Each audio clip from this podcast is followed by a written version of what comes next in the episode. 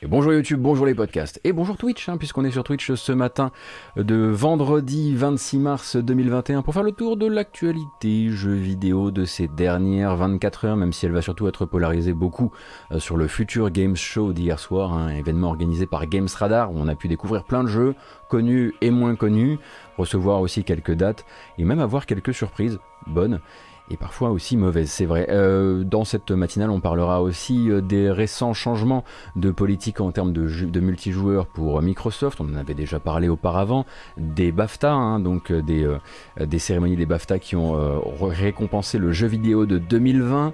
nous discuterons aussi, entre autres, de MMORPG, de remastered, d'un film adapté d'un jeu vidéo, bon, en espérant que cette fois-ci il aille au bout de son développement. Et puis on parlera d'Outriders, puisque je sais que vous adorez Outriders, de report, mais aussi d'Halo Infinite. Je ne me moque pas de vous. Cependant, aujourd'hui, c'est un jour très particulier pour les gens qui aiment le jeu, et notamment pour les gens qui aiment le jeu vidéo japonais. Euh, il y a même des entreprises qui en ont fait un jour de congé pour toute l'entreprise. Euh, ça valait bien, euh, je pense, le le coup qu'on regarde une bande-annonce et peut-être une publicité, vous savez qu'on adore regarder des publicités japonaises dans la matinale, ça permet de bien se réveiller. Aujourd'hui, aujourd'hui c'est un Monster Hunter Day puisque sort Monster Hunter Rise. Donc, une petite publicité japonaise pour Monster Hunter Rise et ensuite on débute cette matinale, c'est parti.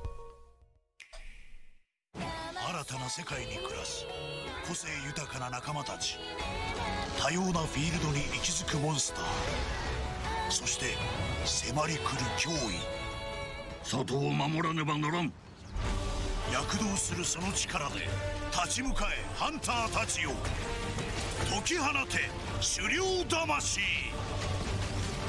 モンスターハンターライズ好評発売中 J'espère qu'il vous a bien réveillé ce monsieur. Voilà. C'était vite fait, bien fait, il vous a bien crié dessus, Monster Hunter. Donc voilà, préparez-vous, hein, Monster Hunter Rise, ça va être, ça va occuper Internet euh, pendant euh, ces prochains jours, prochaines semaines. Vous avez déjà vu des streams hier chez certains euh, youtubeurs et streamers très connaisseurs du jeu. Moi, j'en streamerai mais plus tard. D'abord, je vais me former de mon côté avant peut-être de remontrer mon skill face caméra. Ça avait été un peu compliqué durant la démo pour moi. Mais bon, si vous avez besoin d'informations sur Monster Hunter, vous avez entre autres le test de mon, de mon ex-confrère Pouillot sur Gamecult qui pourra vous renseigner. Vous avez euh, des... Euh, il me semble qu'il y a un GK Live et globalement ça va être streamé de partout. N'hésitez pas surtout à demander de l'aide si c'est votre premier Monster Hunter, à vous intéresser éventuellement à des tutos. C'est pas pour rien qu'ils sont là, c'est parce que souvent Monster Hunter, même s'il fait, même si la série essaie de faire des efforts pour capter les nouveaux joueurs et ne pas les décourager, ça peut toujours être mieux euh, avec une petite, euh, un petit didacticiel, en tout cas pour certaines armes, parce que moi j'ai pas encore tout bien bien compris. Euh, alors on va commencer, si vous le voulez bien, avec une news. Figurez-vous que j'aurais dû vous passer hier, dans la matinale d'hier, sauf que j'ai oublié. Bon, je dois avouer que c'était la première fois que ça arrivait. Vraiment, elle était là devant moi et j'ai sauté le paragraphe. Euh, j'avoue que euh, j'avoue que c'est assez rare pour être pour être signalé. Euh, en gros, souvenez-vous peut-être, on nous étions nous étions en janvier, je crois, euh, quand Microsoft, du coup, euh, essayant d'amener plus d'intérêt sur son Game Pass, et notamment la version Ultimate de son Game Pass, euh, s'était dit qu'est-ce qu'on pourrait faire pour valoriser ce qu'il y a dans le Game Pass? Et dans le Game Pass, il y a notamment le Xbox Live Gold qui permet bah, d'accéder aux services en ligne et de jouer en multijoueur, c'est un abonnement. et ils se sont dit, tiens, puisqu'il est dans le Game Pass et qu'on ne va pas changer son prix dans le Game Pass, on va changer son prix en dehors du Game Pass. Ils ont tenté ça un vendredi soir. Euh, on était un peu, ça avait fait un peu une petite surprise comme ça, où en gros euh, on monte un peu le prix, les prix du Live Gold de peu euh, par mois, de peu par trimestre, mais soudain quand on étudie le truc en regardant par 6 mois, hein, ce qui est souvent la, la, période avec laquelle les gens se réabonnent, 6 mois ou un an, le Live Gold passait de 40 à 60 dollars. Bon, ça ne s'est pas hyper bien passé. Ils se sont fait un peu taper sur les doigts par, euh, euh, la, par la communauté qui leur a dit mais les gars, enfin, il doit y avoir d'autres solutions que de passer pour des tanches comme ça et de et d'avoir l'impression euh, d'avoir l'impression d'être en train d'essayer de la mettre aux joueurs, en plus en blâmant l'inflation et le fait qu'on n'avait pas changé le prix du, Xbox Live Gold depuis longtemps. Du coup, il a fallu, hein, il a fallu que Microsoft déjà rétropédale, euh, et puis en plus, ben, comment dire, se coupe un peu une phalange hein, en place publique, euh, un, peu, euh, un peu en pénitence. Et donc ils avaient annoncé, ils avaient dit non mais vous avez raison, on a merdé. Et du coup, ben écoutez, on va en profiter, voilà, on va en profiter pour se mettre plus en conformité avec la manière dont on envisage le jeu, le jeu multijoueur sur, sur environnement Xbox. Donc on vous le dit, désormais pour jouer à des jeux multijoueurs qui sont free-to-play, comme le cas de Destiny 2, Fortnite, Rocket League, Call of Duty Warzone, eh bien vous n'aurez plus à avoir un abonnement. Euh, donc bonne surprise hein, pour plein de gens. Et je pense que ça a dû leur coûter une petite euh, voilà ça a dû leur coûter quand même bonbon cette affaire et cette euh, erreur de communication parce que bah il y avait quand même beaucoup beaucoup de gens euh, qui dans leur écosystème jouent et ont comme jeu principal l'un de ces free-to-play multijoueurs. Et du coup bah là Microsoft est en train d'implémenter cette nouvelle solution et d'amener ça dans son écosystème. Donc le fait que demain vous n'aurez plus à être abonné Xbox Live Gold pour jouer à ces jeux là et du coup bah c'est toujours via le programme Xbox Insider auquel on peut être abonné avec sa console, qu'on a des mises à jour bêta du système d'exploitation euh, qui permettent euh, d'expérimenter en avance euh, les, fonctionnalités. Et c'est le cas actuellement sur la, dernière version à date du programme Insider, parce qu'en fait, c'est un petit peu, donc eux se mettent en conformité de leur côté, mais maintenant il va falloir que les développeurs aussi le fassent. C'est pour ça que on peut tout à fait avoir cette nouvelle version de l'OS Xbox sur sa console, mais se voir encore demander, notamment il me semble par Destiny 2 et Call of Duty Warzone, ben, d'être abonné pour, euh, pour, jouer, euh, pour jouer en multi. Parce qu'en fait, les développeurs aussi vont devoir patcher leur jeu en conséquence pour que le jeu ben, arrête de demander les accès au Live Gold. Euh, donc c'est pas le cas de tous les jeux, mais pour les jeux qui avaient fait toute une petite surcouche avec pour l'abonnement au Live Gold, il va falloir, ça va leur coûter un petit peu. J'imagine que Microsoft va hop, balancer, le, balancer la petite piécette qui va bien, mais il faut qu'ils fassent un patch spécialement pour ça, et c'est le cas notamment pour, pour Bungie euh, et pour Activision. Et au passage, on apprend que Microsoft va en profiter pour mettre certains autres services qui étaient avant dans le Live Gold euh, dans la partie gratuite de son offre. Euh, par exemple, c'est le cas du, du chat de groupe, il me semble. Attendez, je vais revérifier ça. Oui, donc les chats de groupe, euh, désormais les chats vocaux de groupe ne seront plus euh, uniquement euh, limités aux abonnés et, à l'abonnement Xbox Live Gold, et ce sera aussi le cas de la fonction Looking for Groups, qui est une manière hein, de poster une recherche d'amis et de groupes d'amis pour pouvoir vous, accompagner sur vos jeux préférés. Donc ça, ce sont en fait deux, deux fonctionnalités qui sortent aussi de l'abonnement Xbox Live Gold. Comme un geste hein, pour, pour, faire oublier ce qui était une erreur de communication un peu embêtante chez Microsoft qui s'était taillé une, chouette réputation auprès des joueurs. Il y avait un côté très, euh, euh, on a le consommateur euh, à cœur, on a le, on a le Game Pass, pour nous c'est l'offre, etc. du coup, ben voilà, ils avaient dit et ils commencent à l'implémenter sans plus attendre, donc ça n'aura pas pris longtemps finalement.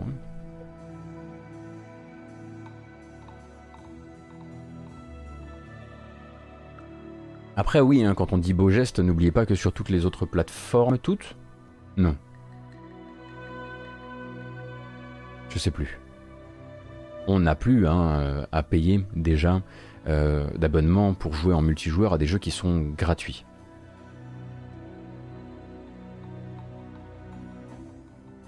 La Switch, la Switch pour jouer à Fortnite, il vous faut votre, euh, votre Switch Online? Vous êtes sûr? Non, non, on parlait, non, non, voilà, on parlait bien des jeux gratuits. Donc voilà, en fait, ils se sont mis en conformité avec l'industrie, euh, même si avant, en fait, ils étaient de leur côté, et globalement, il y avait personne qui leur tirait trop la manche à ce propos-là. C'est juste qu'ils ont fait une erreur tellement grosse qu'il a fallu, bah, comme je disais, il a fallu, voilà, faire pénitence, et ils avaient ce truc euh, un peu, un peu crapouilleux dans les cartons. Du coup, ils se sont dit, bon, bah, autant qu'on se débarrasse de ça, euh, les, les autres le font pas, puis ça nous fera le, ça nous fera le, la truffe humide et le poil brillant devant les gens, quoi.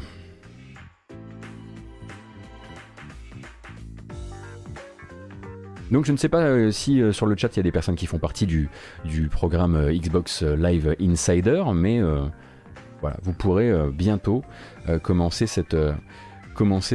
à expérimenter ça, sachant que comme je le rappelle, hein, là j'ai cité uniquement Destiny 2 et Call of Duty Warzone, mais d'autres jeux nécessiteront peut-être un patch pour arrêter de vous demander ça. Microsoft a le backdash dans sa palette de mouvements depuis pas mal de temps déjà. Bah oui, tu m'étonnes. Bah. Les mecs savent ce qu'ils font aussi quand ils annoncent une, montée de prix euh, pharaonique euh, un vendredi soir, quand tout le monde se barre, quand les journalistes partent en week-end. Hein. Euh, mais ils ont même pas eu à attendre la fin du week-end pour pouvoir commencer ce message qui, enfin, écrire ce message qui commençait par "On a merdé". C'était pas pour rien. Oui. Ça sent le truc qu'ils allaient faire anyway et qui tombe bien pour s'excuser. Oui, clairement, bien sûr. Ou peut-être qu'ils espéraient pouvoir garder le plus longtemps possible et qu'ils utilisaient, enfin qu'ils avaient déjà désigné comme infusible euh, au premier souci venu. J'imagine que dans toute stratégie d'entreprise, il doit y avoir des trucs comme ça que tu pointes, euh, voilà, que tu as déjà considéré comme ton futur fusible le jour où tu merdes.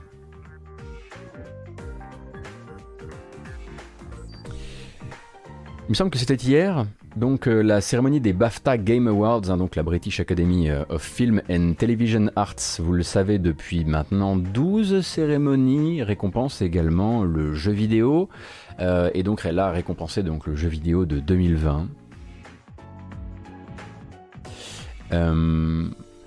avec, sans grande surprise, toujours, toujours les, mêmes suspects, on va dire, qui reviennent. On va regarder ça ensemble. Alors. On va regarder ça ensemble si tu arrives à faire fonctionner ton setup Gotos, évidemment. Alors, voilà donc vos titulaires avec à l'animation de Last of Us Part 2, à la réussite artistique Hades, à la réussite audio Ghost of Tsushima, meilleur jeu tout simplement pour Hades, meilleur premier jeu pour Carillon, euh, meilleur jeu britannique pour Sackboy Big Adventure, Sea of Thieves qui reste le qui reste le, meilleur jeu, euh, le meilleur suivi, on va dire ça comme ça, si on parlait en langage game cult. Meilleur jeu pour la famille Sackboy, Hades en game design, Animal Crossing New Horizons euh, en jeu qui dépasse le média, également pour le multijoueur. Animal Crossing New Horizons, meilleur jeu multijoueur. Bon, ça se, ça se défend. Pour la musique, Spider-Man Miles Morales, rarement primé hein, en musique, euh, en meilleure musique. Pourquoi pas? Meilleure euh, propriété euh, originale pour Kentucky Route Zero, content de le voir là. Narratif, Hades, évidemment. Premier rôle, Laura, meilleur rôle, donc Laura Bailey euh, dans, euh, dans The Last of Us 2 et Logan Cunningham en meilleur euh, supporting role dans Hades, mais vu qu'il fait la moitié du cast, il peut être supporting role autant qu'il veut. Et donc, le EE Game of the Year, qu'est-ce que c'est EE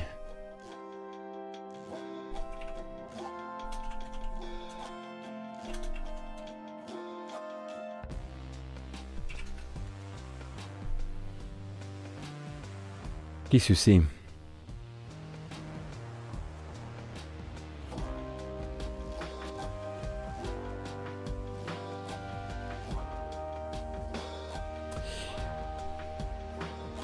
Alors attendez, il y, a Best Game et Game of the Year, c'est ça? Ouais, après, c'est vrai que Emotionally Exhausting, ça marche aussi hein, pour celui-ci. Donc pour The Last of Us Part 2 et euh, la réussite technique pour Dreams.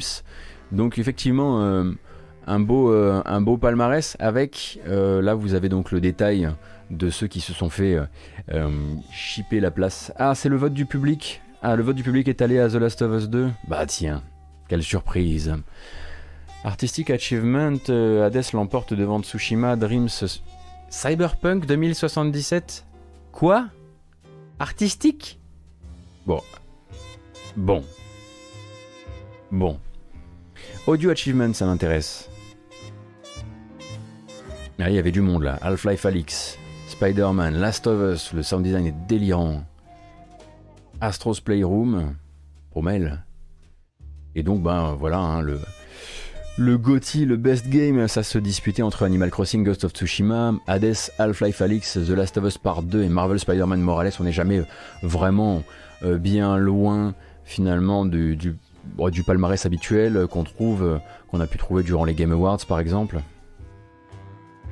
Alors niveau artistique, Cyberpunk se défend très bien. Moi je trouve que au niveau des bâtiments et au niveau des, panoramas, oui, mais euh, je trouve je suis pas vraiment convaincu par, euh, par le reste. Enfin, je trouve surtout qu'il est beaucoup plus timide que, que ce que je que ce que j'espérais euh, par rapport à ce qu'il aurait pu faire, ne serait-ce qu'en termes d'environnement virtuel. Mais je me répète toujours et encore. Dans les meilleurs jeux, dans les meilleurs suivis de jeux, on avait donc No Man's Sky, Fortnite, Fall Guys, Dreams et Destiny 2, effectivement, que ce soit Sea of Thieves qui l'emporte, c'est euh, pas mal.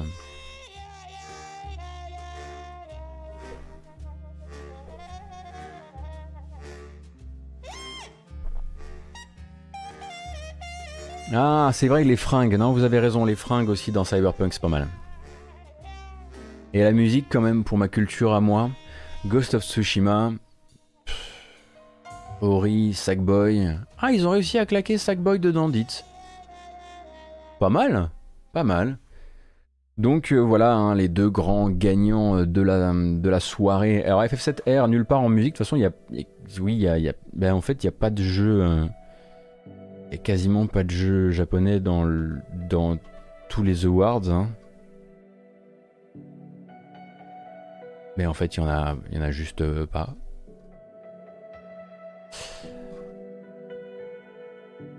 Mais oui, effectivement, que FF7R ne soit nulle part, ne serait-ce que musical. Ah oui, Animal Crossing. Animal Crossing. Que FF7R soit, à ce point pas là, c'est quand même extrêmement curieux. Euh, et donc voilà, hein, c'est donc les deux, euh, les deux qui raflent le maximum de prix. Ce sont euh, d'un côté, côté Hades, de l'autre The Last of Us 2. preuve hein, que les, les BAFTA qui couvrent d'habitude le cinéma et la télévision sont pas plus intéressés par par les conditions de développement euh, que, euh, que d'autres awards, euh, quoique hein, Hades manifestement est, un modèle en la matière, mais pas son concurrent. ça c'était donc pour les BAFTA. Et on va passer tranquillement sur le Future Game Show d'hier. Alors le Future Game Show, comment ça s'est passé? C'était hier soir à 22h45, organisé par Games Radar. Games Radar, c'est un média qui appartient au groupe Future groupe futur qui n'était pas implanté qu'en France, hein, pas du tout, euh, euh, et, donc qui nous a montré un maximum de jeux en un minimum de temps, si on peut dire ça comme ça. Il y avait plus d'une quarantaine de jeux présents euh, qui se sont présentés alors d'abord avec un pré-show, chose très intéressante que j'ai trouvé culottée et qui a dû se monnayer avec un joli petit chèque, euh, le pré-show était considéré comme faisant partie du show, c'est-à-dire qu'il y avait un compte à rebours, tout le monde avait rendez-vous à une heure, et en fait, à cette heure-là, a débuté le pré-show. Euh, du coup, en fait, euh, il y avait un maximum de, il y avait un maximum de, personnes qui étaient présentes pour un, pré-show qui avait été entièrement loué à Dédalic, qui a pu montrer un petit peu certains de ses prochains projets, avec notamment l'apparition fugace, mais toujours présente hein, euh, de, euh, de, Gollum, le projet donc de, de Dédalic euh, et de Nacon, si je dis pas de bêtises, qui est toujours prévu pour 2022, mais aussi l'apparition d'un autre jeu. Alors je pensais que moi que c'était pour un portage, mais finalement c'était pour une petite surprise à destination des fans. je ne sais pas si vous avez joué à Shadow Tactics. Ah Pourquoi ça craque comme ça?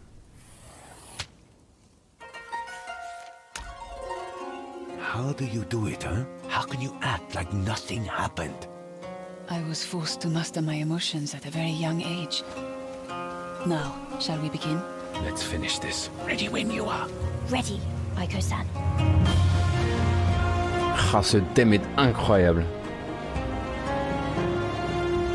Shadow Tactics, donc hein, le, le, renouveau du jeu d'infiltration tactique à la commando par les gens qui ont ensuite développé euh, Desperados 3 accueille un DLC qui va s'appeler Ico's Choice et qui aura euh, la particularité Ico's Choice d'arriver cette année euh, et d'être une extension standalone, c'est-à-dire que vous n'avez pas à posséder le jeu original ou si vous, voulez vous, le prendre sur une autre plateforme par exemple, vous êtes tout à fait en liberté de le prendre ailleurs, elle tourne toute seule, elle n'a pas besoin du jeu de base. À choisir, est-ce que je te conseille plutôt Desperados 3 ou Shadow Tactics? C'est un là, je t'avoue que les deux, je les garde précieusement près du cœur. et j'aurais tendance à te dire que ça va être un petit peu je te dirais Shadow Tactics parce que c'est lui qui est fondateur de beaucoup de choses dans Desperados. Mais en même temps, il y aurait peut-être aussi un côté un peu, euh, ok, je te file toute la, collection des, Assassin's Creed. Euh, où est-ce que tu as envie de partir en vacances, quoi? Est-ce que tu préfères le Japon féodal ou est-ce que tu préfères le, ou est-ce que tu préfères le, Far West? Mais sinon, les jeux sont vraiment très proches l'un de l'autre très très très très très très proches. Et donc dans ce même pré-show de Dédalic, qui alors on rappelle Dédalic hein, qui est un label euh, allemand qui c'est surtout c'est surtout construit sur le jeu d'aventure, le jeu d'action, sur le jeu d'aventure, le point and click, mais qui depuis euh, euh, se, diversifie énormément, euh, et qui avait perdu en vitalité pendant un temps et qui avait dû justement, bah, un peu comme le jeu d'aventure et le point and click, justement, ils avaient perdu en vitalité, ils, ils avaient dû un petit peu tenter de nouvelles choses, et dans ces nouvelles choses, il y a ce jeu Lord of the Rings Gollum qu'on utilise depuis longtemps, dont on ne nous avait pas encore montré du gameplay. Attention, là il y a du gameplay, mais il n'y en a pas beaucoup, hein, ça va très vite.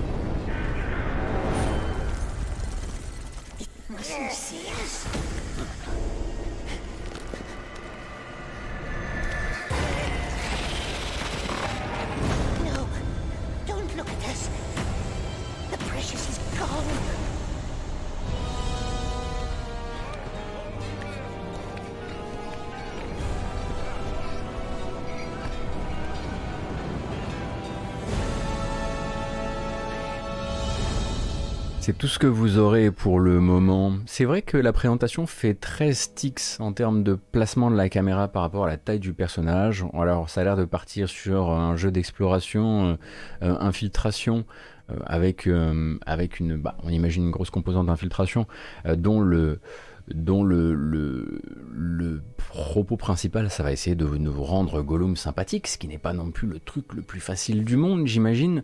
Euh, mais c'est un jeu qui est donc attendu, euh, qui a complètement glissé hein, vers, l'an prochain, qui est attendu pour, euh, pour 2022, et qui, à mon avis, ne va pas trop montrer de gameplay pendant un bout de temps, parce qu'entre la série de films dont il est tiré, on va dire que c'est tiré de la série de films à cause du design, d'accord? Je sais, je sais que c'est des livres. Euh, mais entre le budget de ces films-là et le budget qui est très probablement véritablement alloué à ce jeu-là, euh, quand on a des partenaires comme Dédalic et, et euh, on, voilà, on peut partir du principe que le jeu est très probablement un, double A qui va essayer de, de se faire passer, de, de, se faire aussi gros que le bœuf pendant un certain temps. Euh, sauf évidemment si on, se, si on se trompe à la fin. Hein. En revanche, c'est un jeu next-gen, euh, et d'un point de vue technique, c'est probablement le jeu le plus ambitieux euh, jamais estampillé des Daleks. toujours est-il qu'il faudra le confronter à vos attentes éventuelles, et je vois que vous vouliez que je fasse une imitation de Gollum, alors j'en ai pas fait dans, la, dans la VOD de, cette, de cette découverte, mais alors je vais essayer de vous le faire. Voilà, c'est, ça vous va? C'est voilà, euh, c'est, ce que j'ai de mieux. Donc euh, voilà. Si c'est validé, euh, moi je suis là pour vous. Je, je, ne vis, je ne vis que pour servir, comme dirait l'autre. Bon, je suis sûr qu'il y a moyen de la travailler. Hein. En tout cas, on m'a l'air beaucoup plus proche de Gollum qu'on est proche de Jean-Pierre Pernaud. Hein. Quoi qu'on pourrait éventuellement essayer de, combiner les, deux à l'occasion. Non, non, je ne deviens pas la marionnette du chat, mais ça me fait toujours beaucoup rire de, d'essayer d'imiter Gollum depuis l'adolescence, je vous rassure. Sinon, je l'aurais pas fait. Euh, on est donc dans les annonces qui m'ont marqué durant ce, ce Future Game Show. Si vous si vous le voulez bien, on va d'abord regarder les trucs qui m'ont marqué moi, et puis ensuite vous pourrez peut-être nous proposer des trailers qu'on rajoutera à cette, à cette rotation. évidemment, l'un des grands, euh, une fois qu'on est rentré dans le vrai euh, show, euh, on a eu, alors je vais essayer de faire rapidement des jeux que vous connaissez déjà et qui sont passés, qui ont passé une, une tête. on a vu Chris Tales qui passait par là, on a vu un peu de Axiom Verge 2 évidemment. Euh, It Takes Two était là pour dire qu'il sort bientôt. On reparlera de, de Game Deck. Euh, Green Hell qui se lance sur console. Oddworld Soulstorm était un moment un peu compliqué de la conférence parce que vous le savez, à Oddworld Soulstorm et de toutes les conférences, malheureusement, galère comme pas possible, euh, galère comme pas possible à se vendre. Du coup, euh, il a été question de montrer une séquence de gameplay ce coup-ci non coupé. Euh, et du coup, c'était très long. Du coup, c'était très long pour un gameplay dont on connaît les fondamentaux, surtout si on a joué à, quasiment tous les Oddworld, sauf évidemment la, la fureur de l'étranger qui est une autre bestiole. Euh, mais donc voilà, ça c'était un petit peu long, tout comme l'était d'ailleurs le segment euh, alloué à Life is Strange euh, True Colors.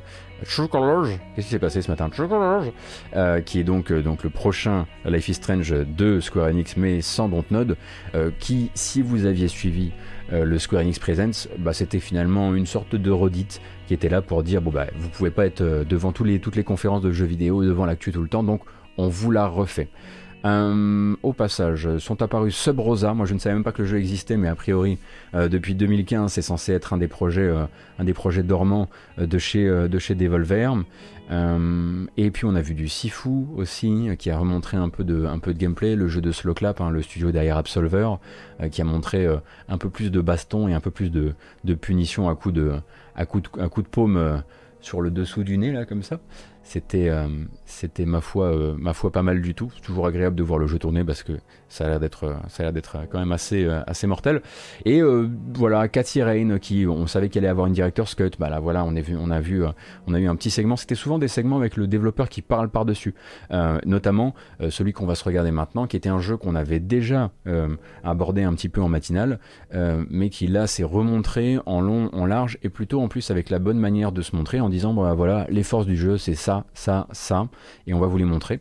Et le jeu s'appelle Savior, euh, action plateforme, avec euh, des arts martiaux et un gros gros souci euh, sur le timing dans les combats et sur le placement de votre personnage et sur ses, ses postures également.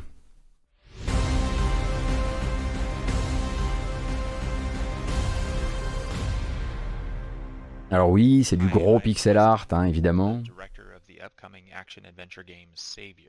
In Savior, you play as Sam,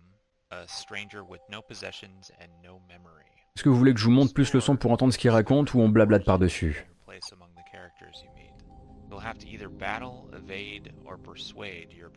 C'est vrai qu'il n'a pas un super micro.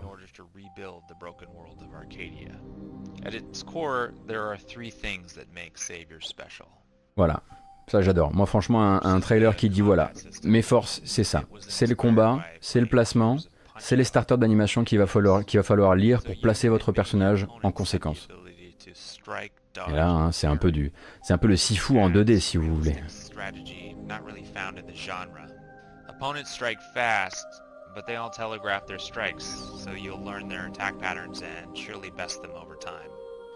Ça a l'air dur effectivement, mais en même temps, voilà, ils le disent. Voilà, il y, y, a un côté très téléphoné sur les attaques. Donc il va falloir vraiment apprendre. Ah ça j'adore, trop beau. Le petit, le, le backflip par-dessus la flèche là, ça marche à tous les coups.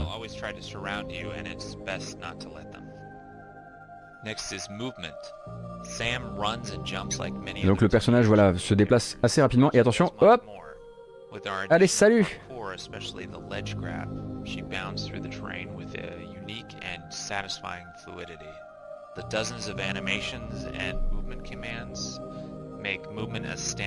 alors évidemment, il faudra. Oh, le petit dragon, je l'avais pas vu. J'ai euh, effectivement l'animation de nage est dingue aussi.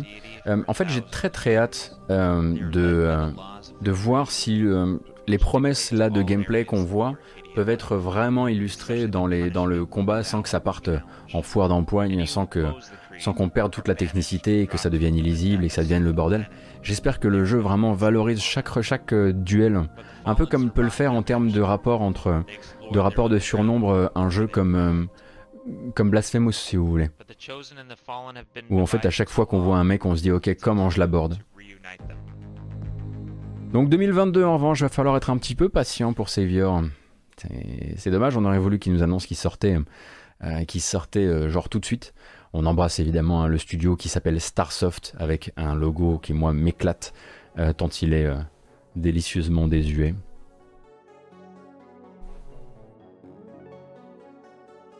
on a le temps effectivement de se, faire euh, surprendre et d'oublier de se faire surprendre. C'est vrai, c'est toujours agréable.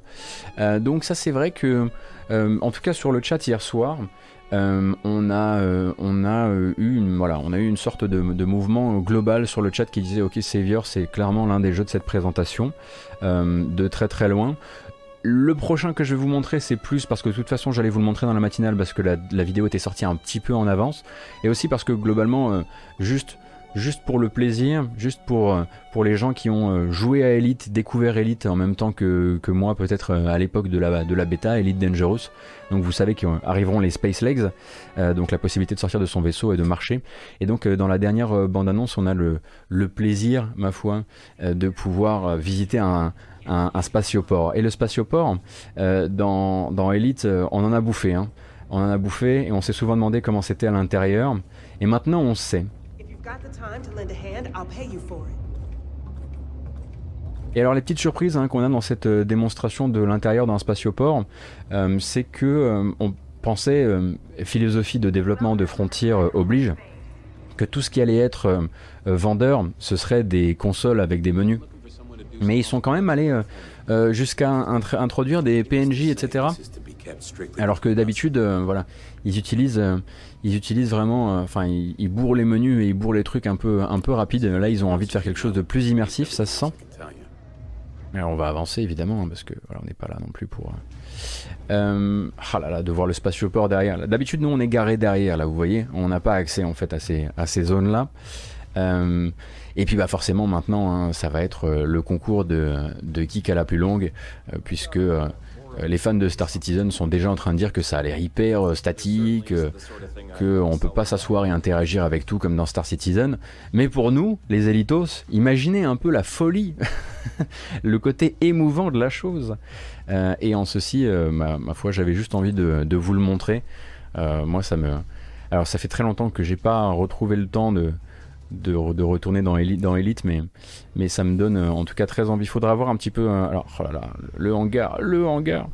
Euh, il faudra voir un petit peu ce que ça donnera surtout ce qui sera euh, sorti effectivement euh, spatial, euh, sorti sur dans les parce qu'il y a des stations spatiales aussi des espèces de de, colonies qu'on pourra visiter. Et en ceci donc vous voyez hein, on, rentre dans le vaisseau comme avant à la façon du à la façon du petit rover qu'on utilisait déjà et on sait sait déjà que les flingues ça va être pas très bien. On l'a déjà vu hein, il y a des démos qui tournent euh, là-dessus et qui nous assure que c'est pas incroyable, mais bon.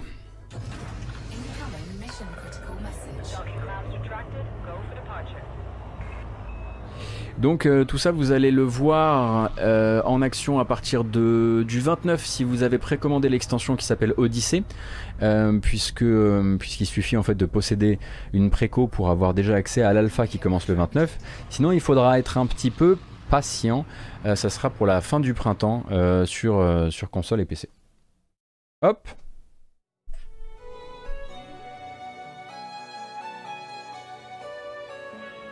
Est-ce que c'est bien Elite Dangerous du coup c'est un endroit autant qu'un jeu hein, C'est un, c'est un endroit où on aime se perdre et où on aime faire des livraisons. Euh, c'est pas, en fait, c'est une conception de, du space opera qui est très, euh, qui est très orthodoxe dans le sens où elle est pas, elle a pas ce côté, euh, elle est pas flashy, elle est pas hyper sexy dans le sens où voilà, il n'y a pas des, il y a pas du lens flare partout. C'est pas Star Citizen en l'occurrence. c'est pas c'est pas Mass Effect non plus, euh, mais euh, pour la simu que ça propose, c'est euh, un, jeu dans lequel moi j'ai mis des centaines d'heures avec un plaisir fou. et c'est un jeu de, c'est un jeu de touriste aussi. C'est un jeu de touriste spatial parce que ce qu'il ne, ce qui ne vous jette pas à la tête en termes d'effets, il va vous le jeter à la tête sur, voilà, sur les systèmes que vous allez trouver, sur les, les, les, étoiles un peu proches qui vont créer des qui vont créer du, du, du, qui vont créer des panoramas un peu fous euh, et puis bah tous les systèmes sont là, c'est un jeu qui est sorti, c'est un jeu qui tourne quoi.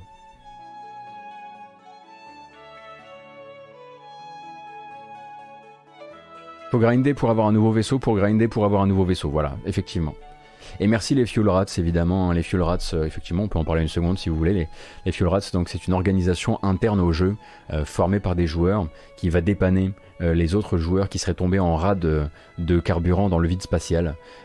et donc les Fuel Rats, c'est c'est une, bah, une, institution. On, peut y entrer, on peut faire les, on peut faire des, passer les examens pour, pour rejoindre les Fuel. Euh, moi, j'avais essayé de passer les examens, je les avais ratés d'ailleurs.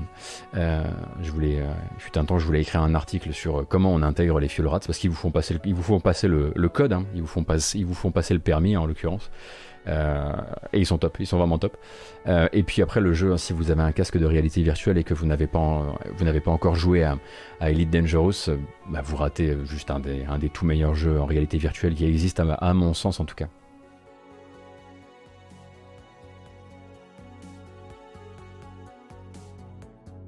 Alors, recaler des fuel rats, euh, j'ai une excuse de sac quand même.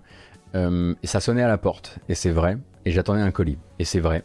Et donc ils m'ont proposé de, euh, ils m'ont proposé de repasser les examens, et ensuite j'avais plus le temps. Mais il m'avait dit que c'était joué à peu de choses, hein, parce que en fait j'étais vraiment en train de, j'étais en train de, j'avais trouvé le mec, j'étais en train de, de, suivre la procédure de d'injection de carburant. J'avais mon drone qui était prêt. Et j'ai euh, et juste au moment où je devais juste faire l'injection de carburant, ça a sonné à la porte. Je vous jure que c'est vrai. Personne ne me croira. Et pourtant, c'est arrivé. Déjà, retrouver un mec dans le vide spatial, euh, les copains, euh, j'étais pas peu fier de moi. J'avais ma médaille en chocolat. Alors, qu'est-ce qu'on pourrait voir comme autre comme autre euh, jeu euh, qui a été montré et qui serait dommage de ne pas, couvrir durant cette, euh, durant cette matinale, à votre sens Arctic Awakening est un jeu qu'on n'avait pas vu avant, qui est une espèce de, de Firewatch cross, cross The Long Dark, mais qui faisait un petit peu, un petit peu copie conforme.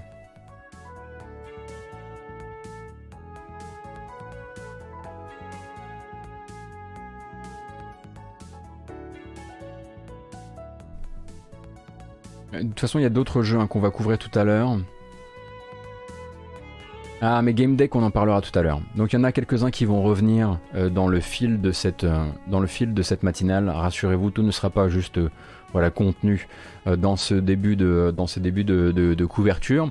N'oubliez pas cependant qu'il était aussi prévu normalement que les développeurs de... Ou alors c'était chez Microsoft. Ah non, c'était chez Microsoft. que les développeurs de Stalker 2 soient présents pour, euh, pour euh, parler du jeu. Oui, oui, c'est possible. Et en fait, la vidéo est déjà sortie, vous pouvez déjà la trouver. Là, je vous vous la passerai pas là tout de suite parce que on est encore dans le, on est encore dans notre, dans le, jus de, notre matinale que j'ai préparé. Voilà, le filage est, prêt, etc. mais, les développeurs ont sorti une vidéo qui montre principalement des, des concept art et des, modèles 3D d'armes parce que de toute façon, le jeu doit pas être bien plus avancé pour le moment. Et peut-être qu'ils reparleront plus en détail euh, de ce qui a été montré dans cette vidéo ce soir chez Xbox effectivement à 17h. Bien vu, bien vu, tout à fait. Euh, Haunted Space. Haunted Space, bien joué. Ça m'aurait embêté de ne pas vous le montrer celui-ci. C'est dommage parce que son trailer était tout pourri en termes de, de qualité. Mais oui, Haunted Space. Alors, donc une sorte, euh, telle qu'on le comprend, euh, d'Everspace, en tout cas c'est présenté comme un shooter euh, spatial arcade, mais avec une, avec une composante horrifique. Bon.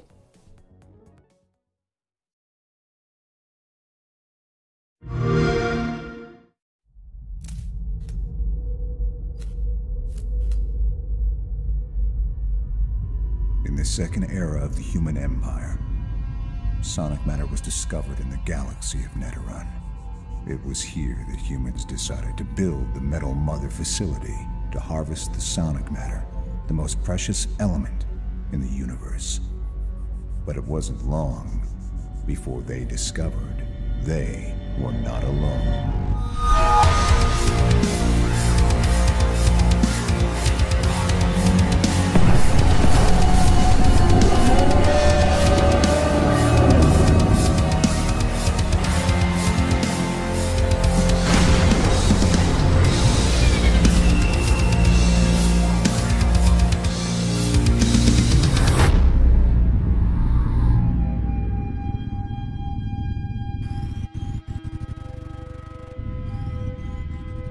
C'est Haunted Space. Haunted Space c'est donc un shooter spatial avec avec une composante, on va dire, comment peut-on dire ça Horrifique. La voix effectivement de, c'est David Bateman, c'est ça? Je sais plus. Le le créateur de le créateur de la voix de Hitman, pardon.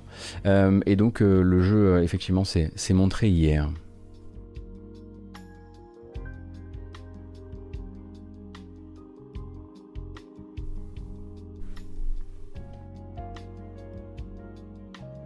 Ça sent tellement le roguelite, oui je suis assez d'accord, ça sent le roguelite.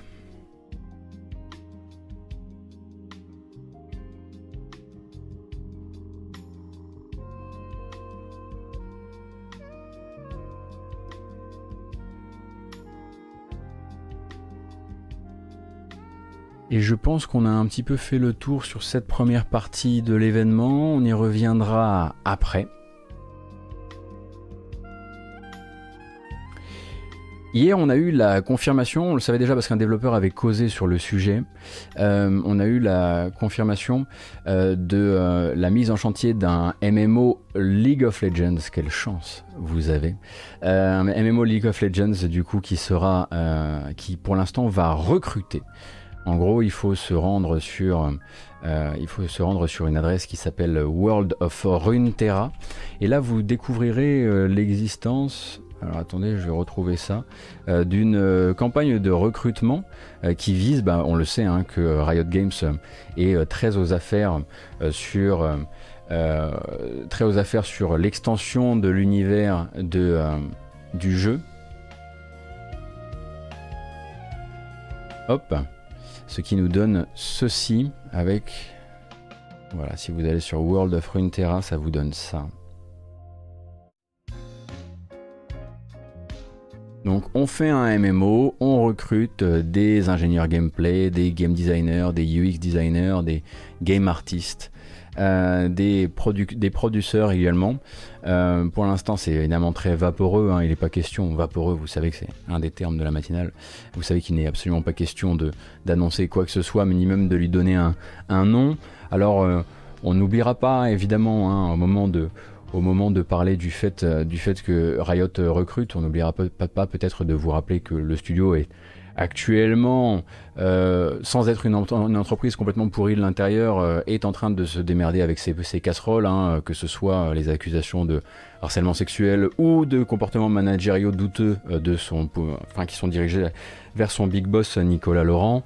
Euh, et en gros, ça veut pas dire euh, ne rejoignez pas euh, Riot Games, boycotter Riot Games, ça veut juste dire que si vous vouliez demain rejoindre Riot Games, il faudrait s'attendre à ce qu'il y ait pas mal de lignes qui soient en train de changer en interne et, des lignes ou des lignes qu'il faudrait faire changer si vous décidiez de rejoindre cette incroyable aventure, sachant, que, sachant que la société, entre les enquêtes et qu'elles soient, soient des enquêtes judiciaires ou des enquêtes de, journalistes, euh, a quelques trucs à changer dans son management dans les années à venir pour que ça se passe mieux. Est-ce que c'est une attaque directe à WoW, le nom World of Runeterra? Euh, je pense que c'est, je pense juste, je pense que le jeu s'appellera pas comme ça. Je pense que c'est juste effectivement là une manière de faire un coucou à WoW euh, via cette URL, mais je pense pas que le jeu à terme s'appelle comme ça.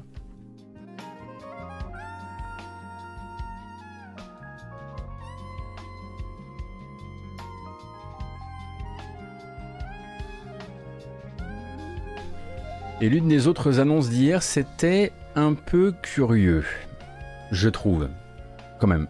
Alors, il était donc question pour, euh, Sega, vous le savez, et pour euh, The Creative Assembly, de faire accepter à la communauté euh, Total War, il a, fallu faire accepter beaucoup de choses. Il a fallu faire accepter le modèle de distribution à base de de, dizaines et de dizaines de DLC à une communauté qui est quand même une communauté assez euh, voilà installée dans ses installée dans ses habitudes, euh, pas forcément des joueurs extrêmement jeunes et des gens qui se souviennent de quand dans mon jeu vidéo il y avait tout dedans. Ensuite, il a fallu leur faire accepter les épisodes entre les épisodes. Ensuite, il a fallu leur faire accepter les espèces de spin-off un tout petit peu moins bons mais un tout petit peu moins chers, etc., etc. Et oui, bah, vous avez déjà Paradox, effectivement. Et là, pour la première fois de son histoire, si je ne m'abuse, Total War euh, eh bien, va aussi verser dans le remastered. Ça a été annoncé hier. Donc Total War Rome, non pas Rome 2, mais Rome, va être remasterisé euh, avec comme objectif de sortie le 29 avril prochain. C'est très bientôt, en vérité. On nous annonce, donc, euh, c'est un remaster, bien joué, très très bien joué. Ils auraient dû l'appeler comme ça. Euh, donc avec euh, refonte avec graphisme 4K, nouveaux environnements, nouveaux personnages, nouveaux champs de bataille, gameplay modernisé. Beaucoup, beaucoup, beaucoup euh, de promesses et beaucoup de promesses que, du coup, à pile poil un mois de la sortie annoncée, ils ont décidé d'illustrer avec une bande-annonce en live action. Je ne sais pas pourquoi.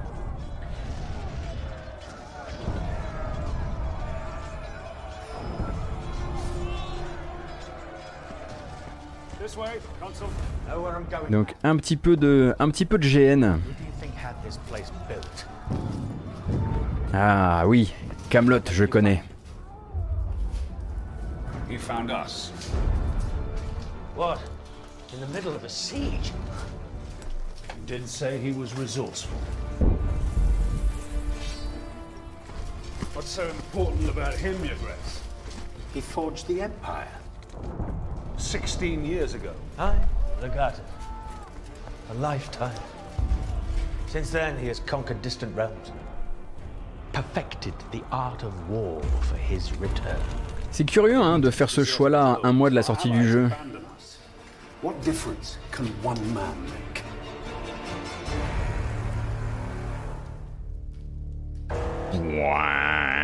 Welcome back, son of Rome.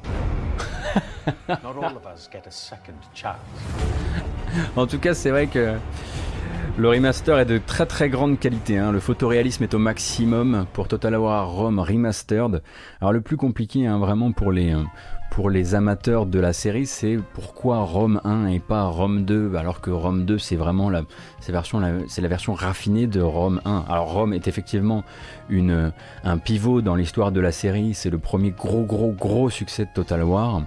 Euh, mais il y a quand même ce côté un peu genre. Euh, donc, est-ce que ça veut dire que vous allez tous les, remasteriser ou pas? Parce que Romain, ça fait Romain, évidemment.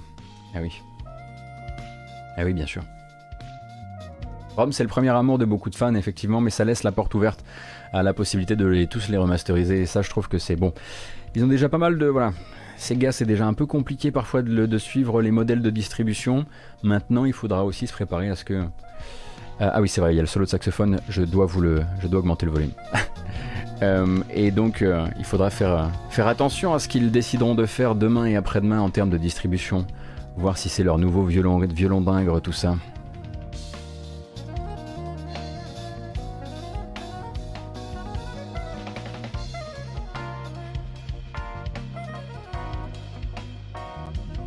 Alors, qu'on est dans le live action, mais cette fois c'est l'inverse, euh, vous allez avoir droit à du live action Ghost of Tsushima. En tout cas, si les différentes parties euh, arrivent à se mettre d'accord sur un tournage euh, qui pourrait se passer honorablement. donc oui, voilà, Ghost of Tsushima va avoir son film officiel coproduit, bah, coproduit évidemment par Sony Pictures et PlayStation Productions, qui serait a priori, si on en croit les informations du site spécialisé Deadline, euh, qui serait réalisé par euh, Chad Stahelski. Alors Chad Stahelski, vous ne connaissez peut-être pas, euh, vous le connaissiez peut-être pas quand il était cascadeur, vous le connaissez peut-être vachement plus maintenant qu'il est réalisateur des John Wick.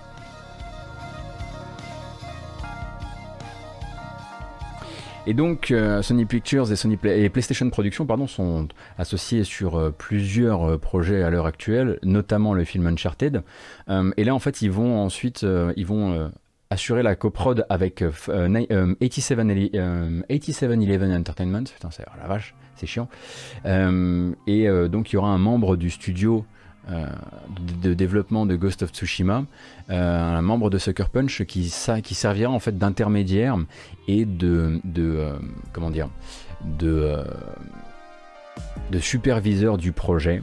Alors maintenant, on va avoir tout, tout loisir de se demander qui va incarner le rôle principal de Jin dans Ghost of Tsushima. On rappelle juste que il existe dans la vraie vie, le gars, hein, euh, qui suffirait juste peut-être de l'embaucher. Il est acteur en plus, ça tombe bien. Hein. Faut pas hésiter éventuellement.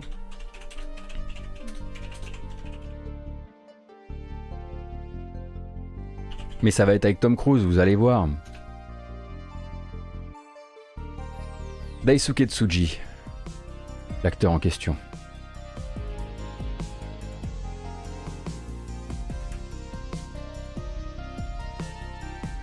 Non mais en l'occurrence ils ne peuvent pas. Ah non, pas Scarlett Johansson. Non mais non mais parce que cette blague me fait rire à chaque fois.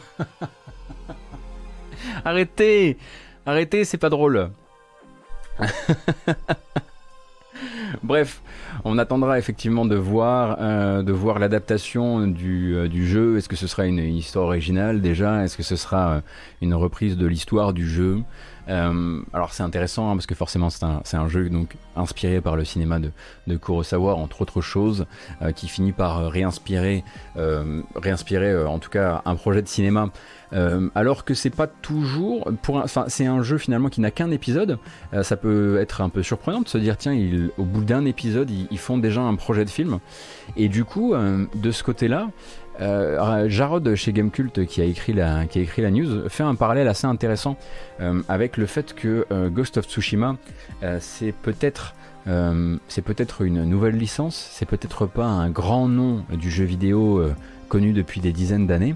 Euh, mais a priori, il a eu une très très belle ligne de vie hein, du, côté, hein, du côté de chez PlayStation. Donc on parle de 6,5 millions d'exemplaires vendus, 6,5 millions d'exemplaires vendus. Et également le directeur créatif Nate Fox, euh, donc euh, dans un post, dans un blog post récent sur le PlayStation Blog, se félicite du taux de complétion assez record du jeu, puisqu'il faut imaginer que 50% des gens qui ont acheté et lancé Ghost of Tsushima ont terminé Ghost of Tsushima. Euh, ce que peu de jeux peuvent euh, euh, se targuer d'avoir réussi. Donc il, doit, y avoir un, attachement quand même très très fort.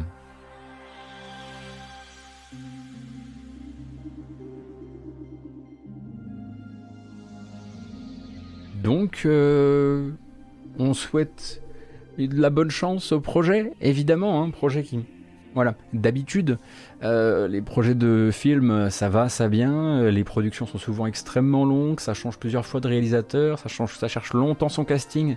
Donc peut-être que celui-ci, s'il arrivait déjà à garder le réel des John Wick d'un bout à l'autre, ce serait pas mal. Euh, euh, et, peut-être peut-être une ligne de vie un peu plus sympathique et, simple que celle du film Uncharted, on l'espère. Merci beaucoup Kaolor, merci Xea. Merci Nurovec également. Je crois pas t'avoir remercié tout à l'heure.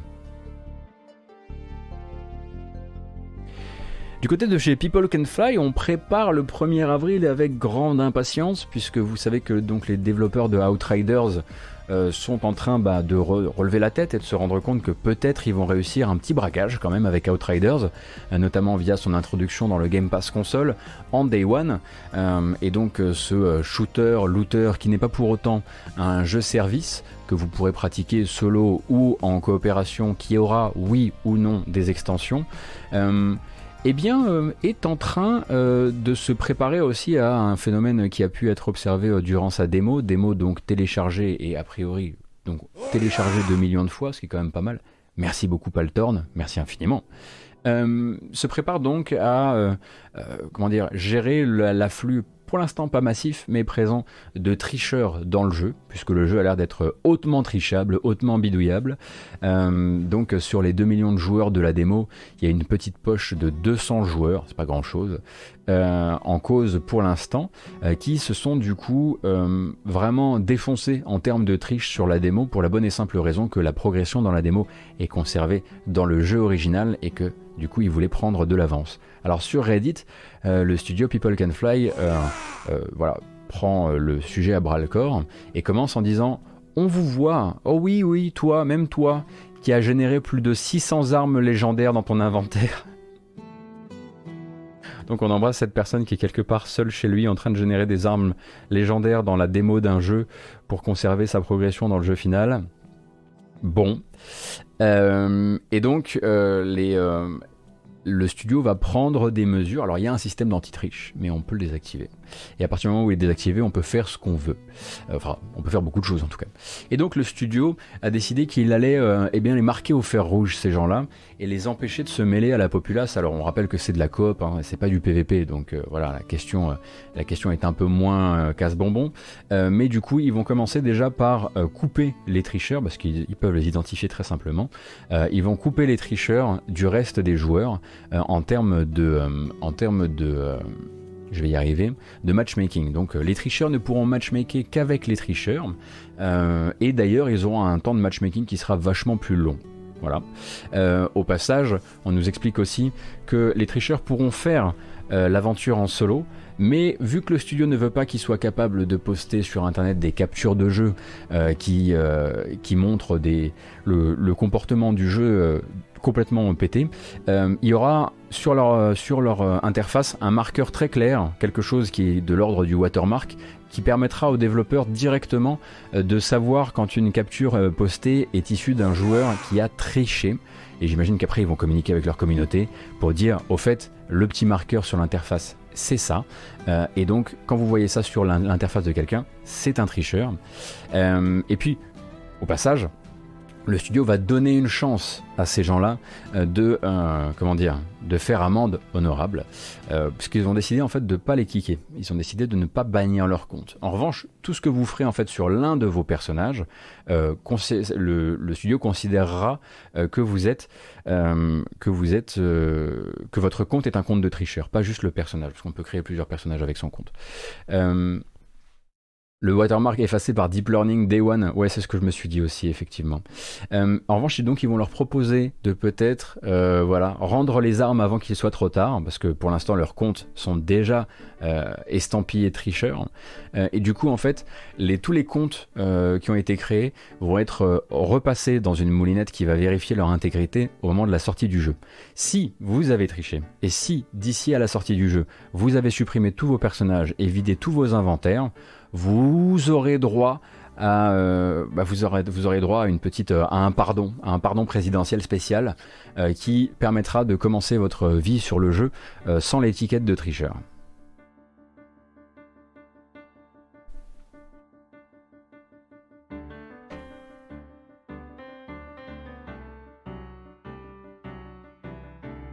Parce qu'ils partent du principe qu'il y avait du principe. Oui, le principe. Ils partent du principe qu'il y avait peut-être aussi des gens qui étaient juste là, qui se sont dit tiens, c'est rien que la démo, je vais voir à quel point je peux la péter. Euh, peut-être pour se moquer un peu du, jeu au passage. Euh, et du coup, en fait, eux ont décidé. Je trouve que c'est une, tactique un peu particulière et assez intéressante. Enfin, j'ai l'impression que leur solution est est, futée, quoi. Alors c'est pas souvent, hein, depuis qu'on a, euh, depuis qu'on a le jeu en ligne de mire, qu'on qu'on a utilisé le terme futé. Euh, on parle de Outriders.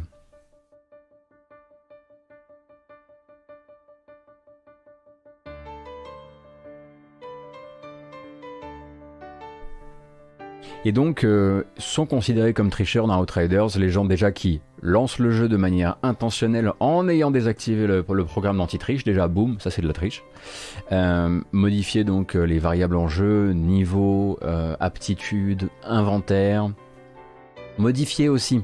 C'est un truc qui a été énormément utilisé par, euh, les, farmers euh, durant le euh, durant le, la démo.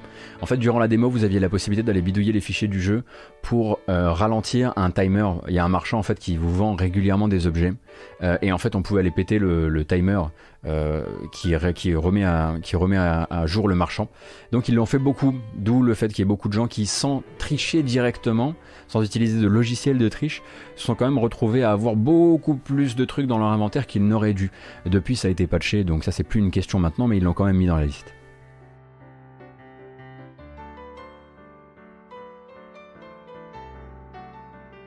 Ils vont mettre très cher chez Sbeb tellement il, va looter en un rien de temps. Effectivement. Calamaric, ma foi, salutations. Oui, Calamaric est un, coutumier. Il lui faut des petits bans temporaires pour retourner travailler. Et comme ça. Il l'a demandé tout seul, je trouve, euh, je trouve sa sincérité absolument touchante. Bannez-moi s'il vous plaît, faut que je bosse. On a allez, on n'a pas du scoop, on n'a pas de la, on n'a pas de, du, du, scandale ce matin. En revanche, on a des rumeurs. Bon, donc on va prendre nos gants, on va mettre des gants sur les gants, avec on va attraper des pinces et sur les pinces on va mettre des des mitaines. Oui, pourquoi pas.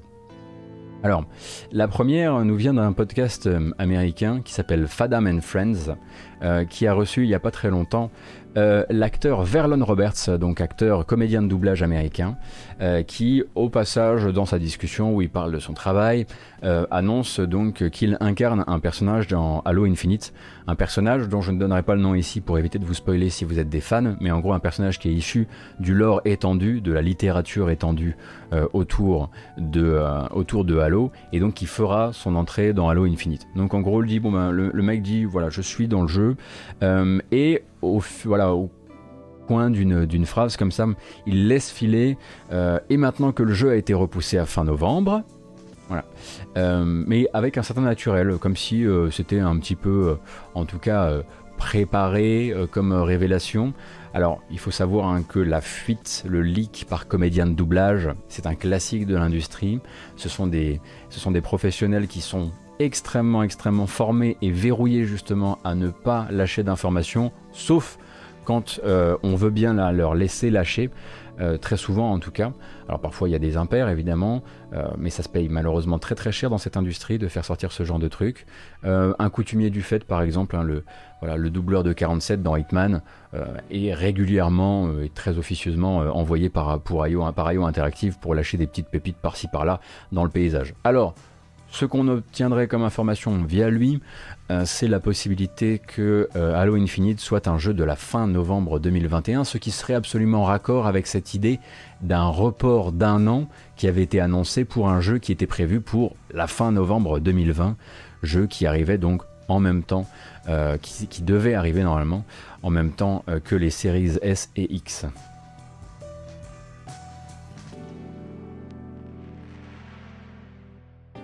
Le doubleur de l'aubergiste de Hearthstone est un dommage collatéral. Alors, lui, il a tenté sa chance un petit peu, je trouve quand même, notre, fierté française. Euh, effectivement, quand tu bosses avec Blizzard et que ça fait des années, il a, il avait envie de buzzer, il aime bien buzzer sur son compte Twitter et effectivement, il est, allé un peu fort. Après, on pourrait avoir une deuxième discussion autour de ça qui serait euh, est-ce que cette industrie a vraiment besoin à ce point de tomber à bras raccourcis sur les gens qui laissent filtrer une pauvre carte Hearthstone? Donc effectivement, d'ici à la sortie éventuelle de Halo Infinite euh, sur un éventuel euh, fin euh, novembre, on aura peut-être plus de consoles distribuées sur le, sur le marché. Même si vous le savez, hein, ça se vend très très bien, c'est juste qu'on les trouve pas quoi.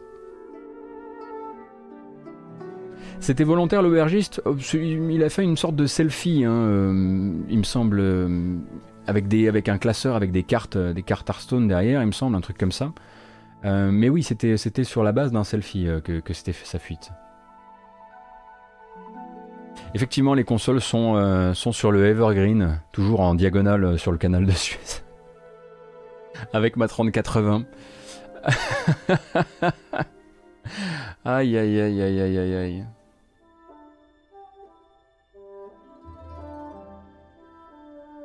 C'était l'illustration de la carte qu'il était en train de doubler, effectivement, Citizen. Merci.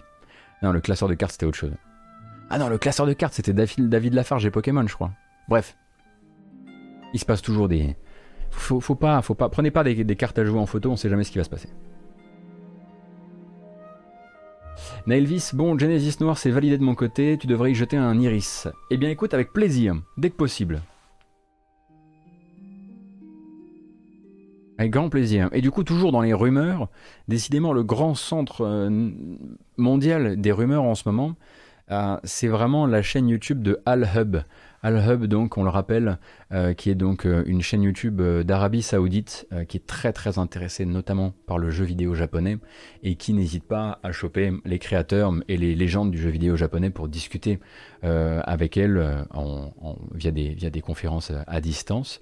C'est chez Al Hub notamment qu'on avait vu euh, Akira Yamaoka s'est penché un petit peu trop peut-être sur les annonces futures à propos de, la série Silent Hill.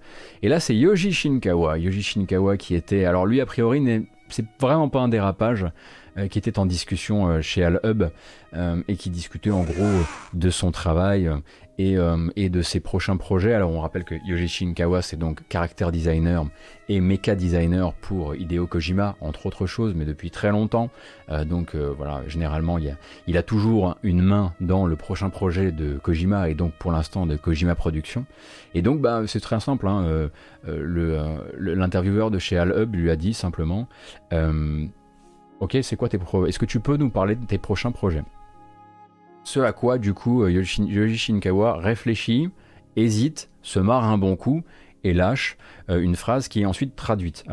Je veux bien mettre l'accent là-dessus parce qu'en fait, c'est probablement pas un accident dans la mesure où, dans les sociétés, euh, notamment les sociétés de jeux vidéo japonaises, la personne qui s'occupe de la traduction, elle est très très au fait de ce qu'elle est censée laisser passer comme information ou pas.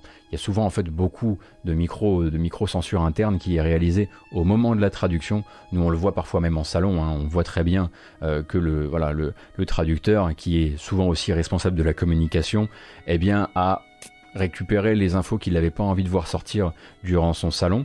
Et là, ça sort, en tout cas, la phrase sort en entier.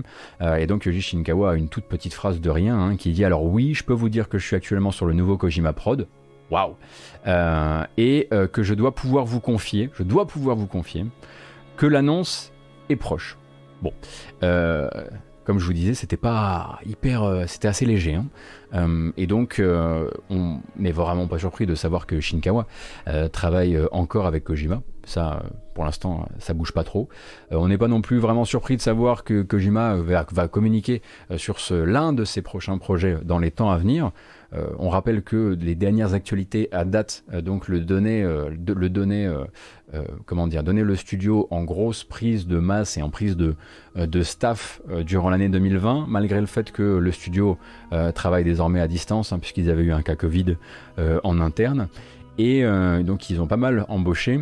Et au passage, on savait qu'autour de mars 2020, l'un des projets de Kojima Prod avait été euh, avait été annulé. En tout cas, euh, euh, Kojima avait, exprimé publiquement sa frustration d'avoir vu un de ses projets annulé, sans qu'on sache vraiment si c'était si c'était liable ou pas à cette fameuse rumeur d'un jeu d'horreur épisodique qui était en négociation pour une exclusivité Stadia, mais qui n'aurait même pas dépassé le stade des discussions, voire le début de la pré-prod.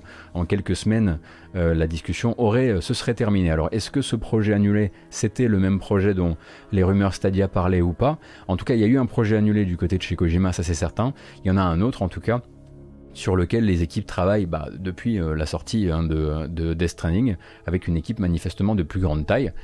Et du coup, est-ce qu'on peut s'attendre à ce que, en tout cas selon Shinkawa, qui nous dit bientôt, bientôt en temps Shinkawa, je sais pas ce que ça veut dire, euh, est-ce que ça pourrait vouloir dire que dans les 36 000 euh, conférences euh, qui sont censées remplacer le 3 en faisant une année entière d'annonces en 2021, on aura l'occasion de voir, de voir Coco passer par là?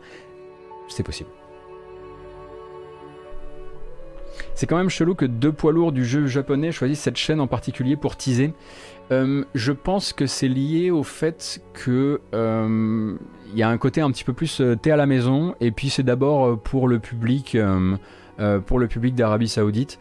il faut que vous sachiez aussi que c'est il y, a des grands axes de développement hein, d'un point de vue marketing pour le jeu vidéo japonais parce que c'est extrêmement extrêmement coté là-bas et que et que c'est toujours un petit peu plus un tout petit peu plus confidentiel que d'aller raconter ça directement aux journalistes d'IGN quoi. Et si, ils ont probablement du financement là-bas. Hein. Alors, je connais pas les connexions euh, de la chaîne Al-Hub avec, euh, avec euh, le, reste, le reste du tissu business de l'Arabie Saoudite. Faudrait s'intéresser, parce que c'est vrai que ces derniers temps, ça fuite beaucoup là-bas, quoi. Après, peut-être que c'est aussi parce que le mec a le culot. Enfin, je veux pas je veux pas, euh, je veux pas tomber dans l'angélisme, mais est-ce que peut-être le mec a juste pas euh, le culot que les autres n'ont pas de se dire, euh, bah en fait avec ma chaîne de 35 000 abonnés, bah j'ai envie de discuter avec Yoji Shinkawa et et bah t'as Skype Yoji, bah moi moi aussi, donc viens on le fait. C'est possible aussi. Hein. oui, l'Arabie Saoudite, en tout cas le le fonds d'investissement public de l'Arabie Saoudite a mis un, paquet de pognon assez monstre chez SNK dans la mesure où à terme ils veulent acquérir SNK. Merci beaucoup Barbe pour le gift ainsi que pour l'abo. Non mais j'ai dit Skype, c'était pour la blague. On sait bien que c'est Discord maintenant. D'ailleurs, au passage, euh, c'est le Wall Street Journal, il me semble, qui cette nuit a glissé que, euh, a priori, euh, la discussion Microsoft Discord était en train de se préciser, en tout cas selon leurs sources, et, que, et que maintenant ce serait une discussion qui serait beaucoup plus privée et qu'on aurait moins maintenant d'acteurs qui seraient en train de graviter autour de Discord avec, le, avec leur larfeuille à la main.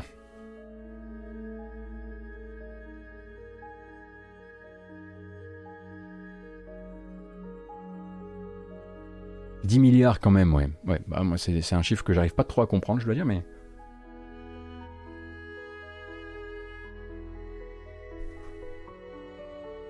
Donc effectivement, ça passerait en égo exclusive et on aura donc euh, bah, l'occasion euh, d'en découvrir euh, les d'en découvrir les résultats très proches, très vite j'imagine. De toute façon, une fois qu'un tel blé est posé sur la table, on peut pas contrôler le, on peut pas trop contrôler le secret de l'information très longtemps, je pense.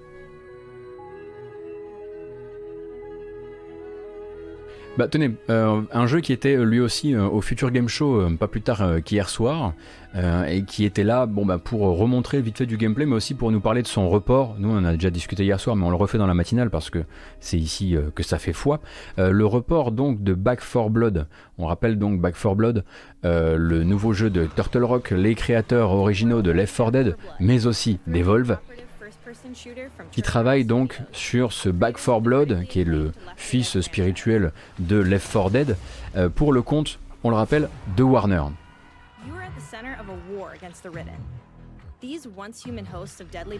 À la base, on l'attendait pour le 22 juin. Finalement, ça décalera au 12 octobre.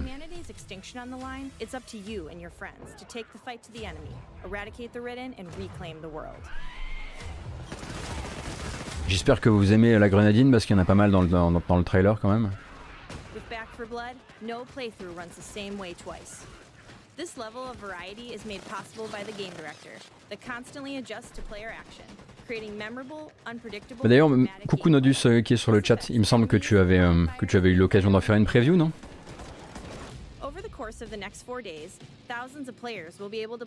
Donc ça c'est une ancienne démo, hein. enfin une ancienne, un ancien trailer du le fait qu'il y ait des anciennes dates. Mais en gros, bon, euh, ça n'a pas trop changé. Hein.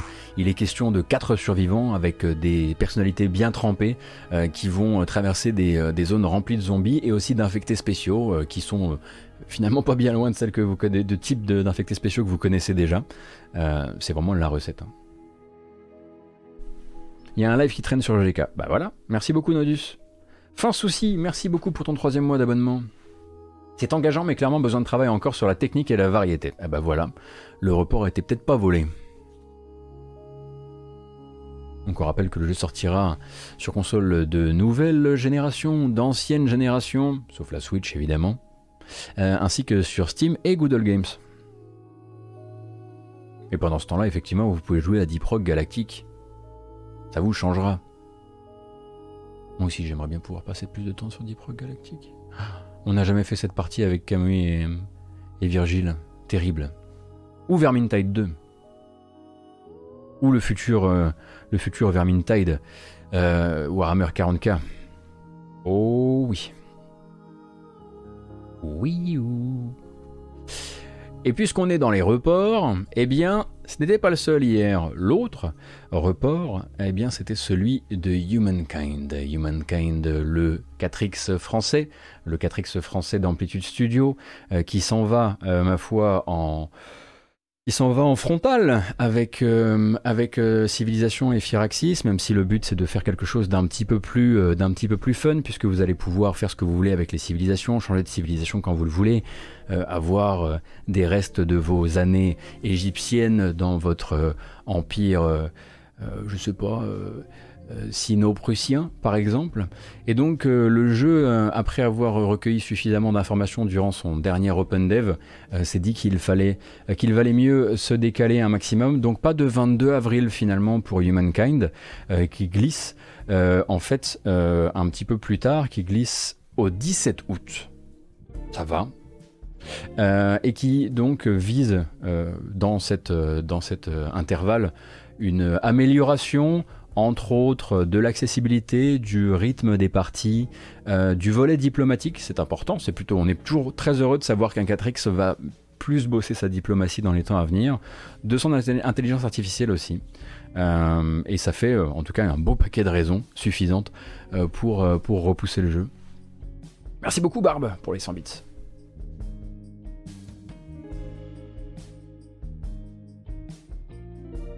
Le report de déploiement du test de Goto sur GK, effectivement, ça arrivera après.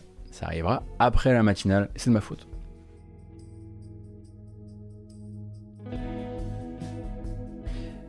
On n'en a pas parlé hier parce que hier c'était encore une annonce de. Ah, attendez une seconde.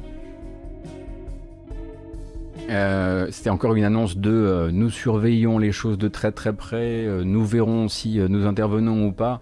mais sachez que dès, FIFA 2022, les commentaires de Pierre Ménès ne seront plus de la partie. On rappelle hein, donc que le journaliste sportif français est donc mis en cause dans un documentaire par la journaliste Marie Portolano, qui est donc une ancienne présentatrice du Canal Sports Club, euh, qui a recueilli donc euh, les témoignages de nombreuses femmes qui travaillent dans les médias et notamment les médias sportifs. Et donc euh, voilà, là-bas, le garçon s'illustre en comportement discriminant, en comportement de gros lourd et en agression aussi, hein, puisqu'on est sur un petit soulevé de jupe dans le cas de Marie Portolano et une embrassade de force et publique, on le rappelle, sur Isabelle Moreau, c'était il y a de nombreuses années maintenant. Et donc, euh, surtout dans ce documentaire, dont une partie avait été coupée par Canal, euh, le mec n'exprime aucun regret, se montre très détaché, évoque un personnage qu'on doit prendre comme il est, euh, resserre grosso modo la, la soupe habituelle, hein, vous connaissez le truc, je suis désolé que tu aies été blessé, pas je suis désolé de t'avoir agressé, je ne m'excuse pas de m'être comporté comme un porc, je m'excuse, enfin je me désole de l'évolution de la sociétaire évidemment, qui fait que mon comportement est désormais vu comme celui d'un porc. Enfin, bref, vous connaissez le truc habituel. Et donc, euh, ouin ouin, on peut plus rien dire, on peut plus rien faire. Et la rengaine est connue, la rengaine peut fonctionner, euh, peut fonctionner notamment hein, sur euh, une partie du public et également sur le plateau de, de Hanouna qui en fait euh, a reçu, a servi en fait les intérêts de Canal dans la protection et l'organisation de la défense de Pierre Ménès. Mais ça ne marchera pas pour Electronic Arts. Du coup, Electronic Arts le communiqué le dit. Il est très important pour nous euh, que le comportement de nos athlètes et de nos partenaires soit en accord avec les valeurs d'eSports FIFA. Suite aux actes de Pierre Ménès, nous mettons immédiatement fin à notre relation avec lui. EA n'intégrera donc pas les commentaires euh, euh, de Pierre Ménès dans FIFA 22 ni dans les versions ultérieures du jeu. sachant qu'il y a un deuxième tweet qui dit en gros bon ben, pour FIFA 21 en revanche on pourra rien faire mais voilà comment désactiver les commentaires de Pierre Ménès si vous le vouliez si vous ne vouliez pas l'entendre dans votre jeu J'entends par-ci par-là que beaucoup de gens l'avaient déjà fait parce que de toute façon ces commentaires étaient pour lingue. Euh, en tout cas, c'est l'avis de pas mal de gens. Après, évidemment, euh, on reste quand même, euh, on reste quand même, on peut dézoomer un peu sur cette information et puis se dire que certes la réaction d'Electronic Arts précède toutes les autres, précède celle de Canal, en tout cas une réaction dans le bon sens, précède euh, celle de Unibet aussi, ou des, partenaires, euh, des partenaires financiers habituels euh, de Pierre Ménès, et du coup donne l'impression que c'est une, réaction forte, que c'est une réaction fondatrice, etc., etc. Faut pas oublier non plus que quand IE a signé, quand IE France en l'occurrence a signé avec Pierre Ménès, notamment le baiser forcé sur sur, euh, pardon, je ne me souviens plus, alors c'est pas, mon, pas mon univers habituel, le baiser forcé sur Isabelle Moreau, il était déjà sur internet, on pouvait le trouver absolument partout, euh, c'était documenté, les comportements du bonhomme étaient connus, enfin bref, euh, à cette époque-là, Electronic Arts, ça fait, comme tout le monde, a fait genre, bah, c'est connu, mais tant que c'est pas sous le feu des projecteurs, nous, on s'en fiche. Euh, globalement, ils ont participé au système avant effectivement de se rendre compte que là, en 2021, euh, ils ne pouvaient pas vraiment être associés euh, à, un, harceleur, enfin en tout cas à un agresseur, maintenant que effectivement tout le monde est au courant et que son nom est dans le débat public.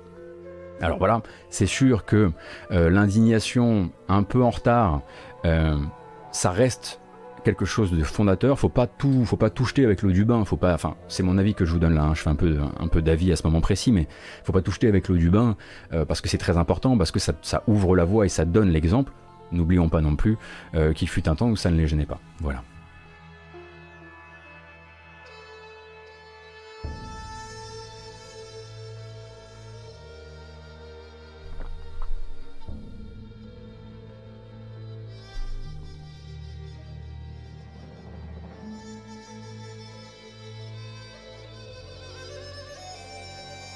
La musique de Diablo 2 par-dessus, c'était une aventure. Hein.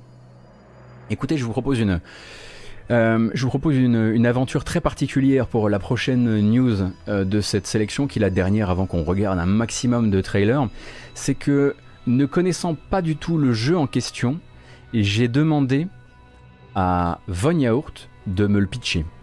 Et plutôt que de réécrire euh, quelque chose avec ce qu'il m'a fourni, je vais vous lire les phrases Discord qu'il m'a envoyées pour qu'on essaie de comprendre ensemble ce qui est en train de se passer et pourquoi c'est censé être important l'annonce de Melty Blood Type Lumina.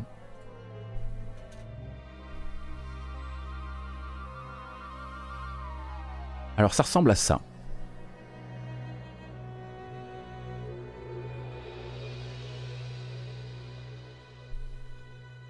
Alors là, ça ressemble à rien, c'est sûr, parce que j'ai tout fait de travers. Mais ça ressemble à ça. L'annonce de Melty Blood Type Lumina. Un jeu de baston. Et je vais vous lire exactement ce que l'homme m'a dit.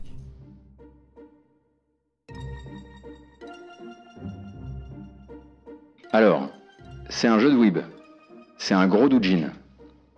C'est un truc dont les devs n'avaient pas la licence à la base. La licence, c'est Tsukihime. Mais au final, ça a été licencié par Type Moon, qui est à la base un éditeur de visual novel. Et donc c'est un jeu créé en 2002, c'est un jeu avec des gros combos, un système de lune, croissant, demi-lune, pleine lune, qui est en fait un moyen de choisir des variations d'un même personnage. Sinon, niveau style, c'est quasiment du air dasher comme Arc 6. Il y a des gros combos longs, c'est technique et c'est très aérien. Et si tu veux briller en société, tu peux dire que c'est Goichi le meilleur joueur de l'histoire de Melty, avant qu'il ne soit connu pour Dragon Ball Fighter Z. Là, j'ai dit, euh, d'accord, mais euh, tu sais que je vais te citer. Alors il m'a dit, alors tu pourrais aussi leur dire que c'est développé par French Bread et que le studio, euh, c'est le studio qui était derrière Under Night in Birth. Voilà.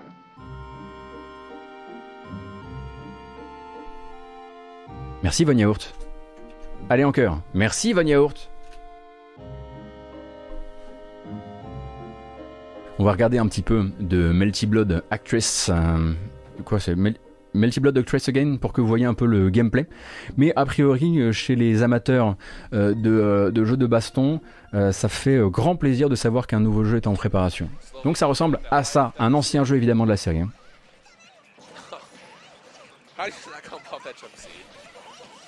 Donc, qu'est-ce que c'est qu'un air dasher? Explique, Expliquez-nous, Von Yaourt.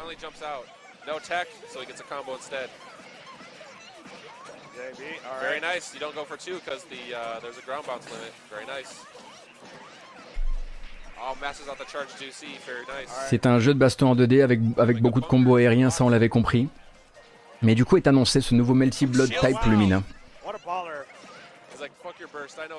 Ah, c'est sûr que c'est pas pour tout le monde, hein, ne, serait-ce qu'en termes d'univers sonore. Mais on voit effectivement en haut à droite et en haut à gauche le système de croissant de lune qui permet de changer les postures ou les variantes de personnages. C'est là que s'arrête mon annonce pour vous euh, de Melty Blood Type Lumina qui sort donc cette année. Et a priori c'est hyper technique, et Thomasaurus il est trop chaud, et Hort il est trop chaud, alors quand les copains sont chauds, je suis content pour eux.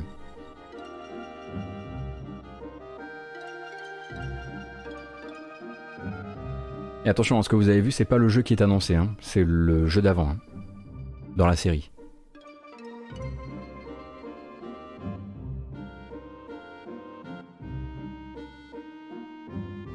Tenez d'ailleurs, hier, je sais pas si vous vous souvenez, hier on a parlé de la compile de démos d'horreur euh, Haunted PS1 démo disque 2021. Je vous avais annoncé qu'elle sortait hier, ça a été le cas. Le problème c'est qu'on n'avait pas encore euh, la, on n'avait pas encore la bande annonce officielle. Maintenant on l'a, alors je vous propose de la regarder parce que je sais que vous aimez vous réveiller avec des trucs un peu louches. Merci beaucoup Thinker One pour le gift à Tanti Club. Vous êtes prêts? Vous allez voir, ça va, ça va vous mettre bien. C'est des petites démos de jeux d'horreur, une collection de 25 démos qui est disponible dès à présent sur Steam, et ça va vous rappeler euh, peut-être un peu une pub pour euh, Atmosphere, et ensuite euh, ça part, on n'est jamais vraiment prêt pour ça effectivement, Rendash. Artifact. Is it video games? Yeah. Cool games. Wow.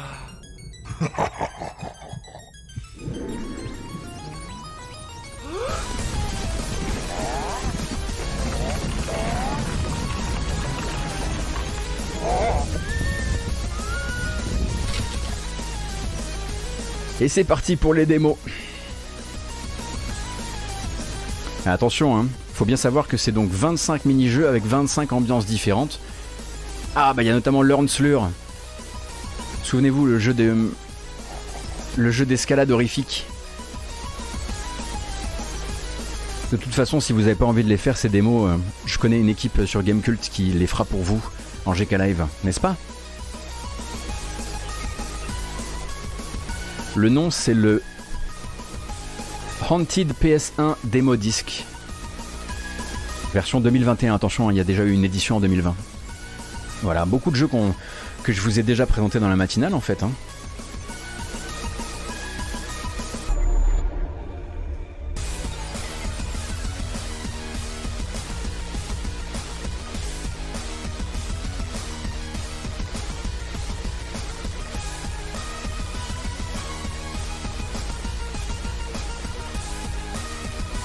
Euh, non, Fork Motion, c'est disponible sur Steam. C'est pas fait pour être euh, mis dans une PlayStation. En tout cas, je crois pas. J'avoue que la ZIC nous met assez bien. Enfin voilà, je voulais juste que vous ayez quand même les aperçus des démos de cette édition, de l'édition 2021 euh, de, du Haunted PS1 démo disque.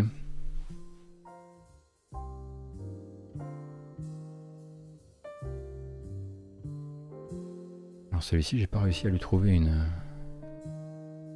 Alors ça c'est un, jeu que j'ai vu, euh, que j'ai découvert hier par l'intermédiaire de, de Rami Ismail.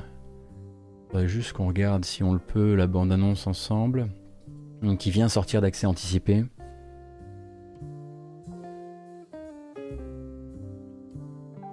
Et qui s'appelle Looking for Hills.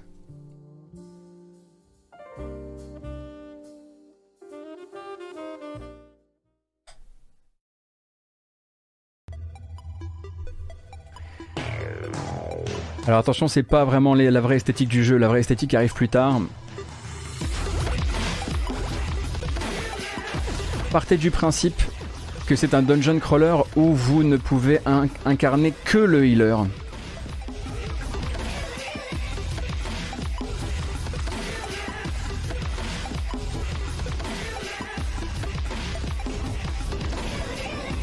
À la zig des.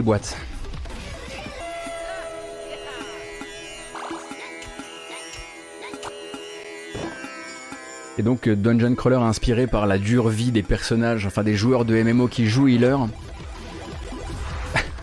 Désolé pour les flashs lumineux, j'avais pas forcément bien capté. Euh, et du coup, ça sort d'accès anticipé, c'est sorti d'accès anticipé hier sur Steam. Oui, oui, il y avait aussi Healer's Quest, effectivement, dans le même genre.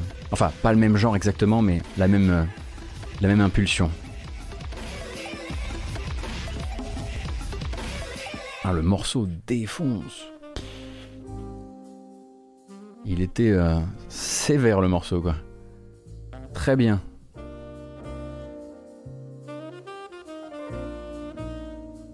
Tant qu'on y est également, on le rappelle. Ah oui d'accord. Pourquoi pas. Euh, tant qu'on y est, on le rappelle, euh, c'est l'ouverture aujourd'hui ou hier du Play at Home de Sony. Ça veut dire que dès à présent, si vous lancez votre PS4 ou votre PS5 et que vous simplement tentez de vous procurer euh, une, toute une série euh, de jeux euh, qui sont offerts par Sony, eh bien vous les, garderez pour toujours. On rappelle que dans le Play at Home, vous avez Abzu, vous avez Hunter the Gungeon, vous avez Res Infinite, vous avez Subnautica, vous avez The Witness, vous avez Astrobot Rescue Mission, Moss, Stumper, Paper Beast et quelques autres, me semble-t-il. Donc vous lancez la console, vous les téléchargez, ils sont à vous. Donc c'est euh, le cadeau de, Sony pendant cette, euh, pendant cette période de confinement. Euh, et ça sera téléchargeable ainsi jusqu'à la fin du mois d'avril, il me semble le 23 ou 24 avril, après quoi, c'est Horizon Zero Dawn Complete Edition qui vous sera offert toujours via le Play at Home. Donc simplement, si vous avez plus l'habitude, si en ce moment vous jouez plus trop sur console, si vous êtes en pause un petit peu, juste lancez votre console, récupérez les jeux, ce serait bête de passer à côté.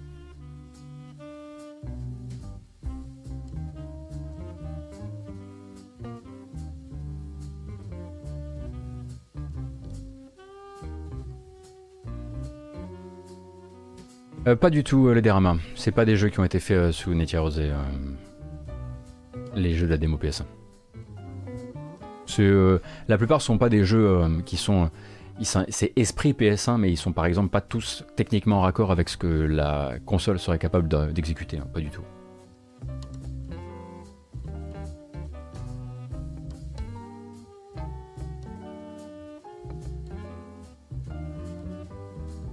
Le 22, oui, oui, oui, oui, j'ai l'impression. Niveau perf, c'est comment Subnautica sur PS4 Oh là, ça fait longtemps que je l'ai pas lancé, mais alors si les perfs sont peuvent avoir été améliorés. Ce qui ne l'a pas été, euh, c'est la distance de vue, avec euh, du popping quand même qui est extrêmement proche euh, et, qui, et qui prend son temps parfois. ça, je pense pas qu'ils aient pu l'améliorer. S'ils ont amélioré, ils ont plutôt amélioré du côté effectivement de la fluidité. c'est c'est loin d'être la supérieure version. Hein. Sait-on si la version de, de, Horizon Zero Dawn sera patchée PS5 après l'avoir récupérée gratuitement? Press euh, X to doubt. Euh, ils n'ont pas communiqué là-dessus. Mais euh, est-ce que Horizon Zero Dawn était censé avoir un patch gratuit?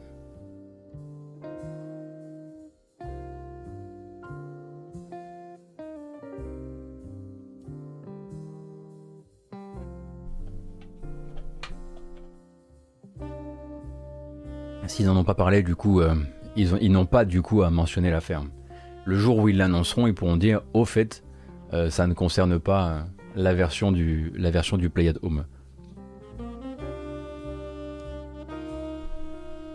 Ça fait, euh, ça fait un sacré manque à gagner.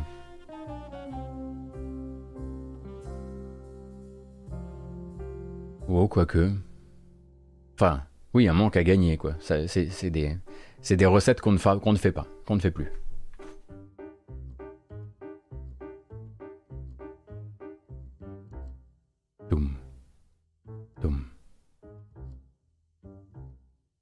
Tout à fait.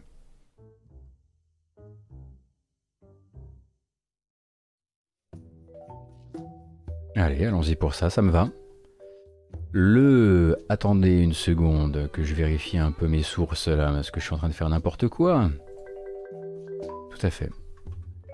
Le 22 avril prochain, on commence à hein, projeter, hein, vous avez remarqué, hein, généralement à la milieu du mois, hop, au milieu du mois, parce que la milieu du mois ça ne veut rien dire, au milieu du mois, hop, on commence à basculer et à regarder vers le mois suivant, notamment en termes de jeux indépendants. Euh, c'est comme ça que euh, on peut euh, se régaler et moi, ça me régale, je dois dire, euh, sur la bande-annonce de Smelter, qui est un jeu qui arrivera sur Switch, sur PS4, sur Xbox One, sur PC, qui est un action platformer inspiré par les années 16 bits, avec 16 bits. Aujourd'hui, c'est comme ça, euh, avec des éléments donc d'action plateforme et des, des éléments de stratégie temps réel. Est-ce que ça vous rappelle quelque chose? C'est parti pour la bonne annonce.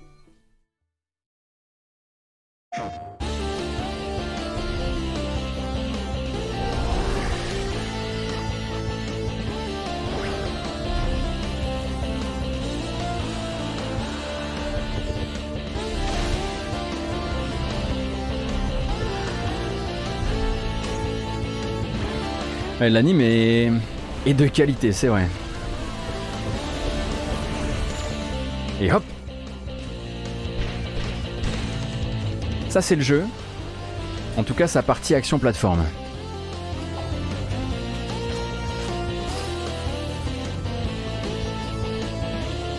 Et ça c'est la partie stratégie vue du dessus. En gros, ça se fait un petit plaisir à la Actraiser.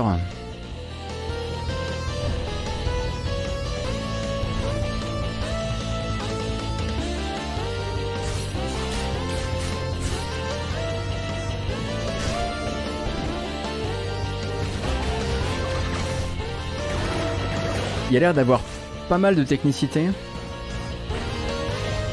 Et oui, effectivement, il y a un côté Megaman, hein, ne serait-ce que dans le design de l'héroïne.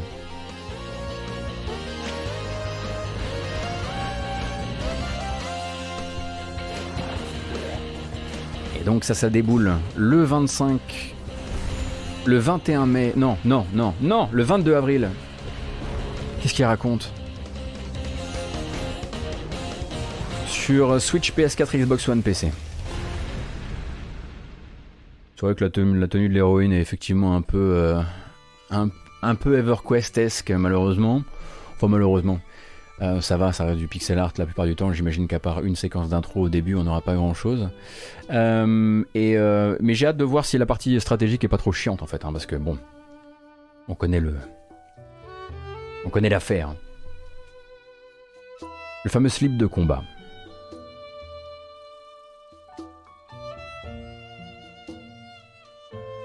Et je sais que vous n'étiez pas là ce matin hein, pour une présentation de Smelter, un petit jeu, euh, petit jeu euh, d'action plateforme stratégie. Je sais que vous vous êtes levé ce matin en disant Putain, heureusement, je me suis réservé toute la journée d'hier, je veux absolument être chez Gotos pour regarder la bande-annonce de Knockout City, le jeu de balle aux prisonniers avec des éléments de free-to-play d'Electronic Arts. Allez, yes! I'm taking over the airwaves to welcome all you new brawlers out there. Lace up your shoes, tie back your hair, and kiss your mama goodbye. This is Knockout City. Nouvelle bande-annonce de gameplay pour Knockout City qui vise toujours le 21 mai. Your humble DJ's here to talk you through those first brawl jitters. Team KO. Donc développé par Velan Studio. Let's start with the basics. Get a hit before they hit you. That looked like it hurt. You gotta learn to catch if you wanna like that. This cat's got it figured out. On a quest to be the best. They're putting their skills to the test. On rappelle que VLAN Studios, c'est les développeurs de Mario, Mario Kart Live Home Circuit. Donc c'était le deuxième jeu sur lequel ils étaient en train de travailler pendant qu'ils faisaient le jeu joué de la Switch. But some advice. Get yourself a crew. Going solo in this city will only get you so far. When brawlers unite, it's like poetry in motion. Souvenez-vous, c'était aussi le jeu qui s'était montré à nous euh, durant euh, je ne sais plus quel événement, avec un, une bande-annonce où on se demandait où étaient les avocats, où il y avait du WoW dedans, il y avait du, Counter-Strike, euh, etc., etc. Merci Johnny Five pour ton prime.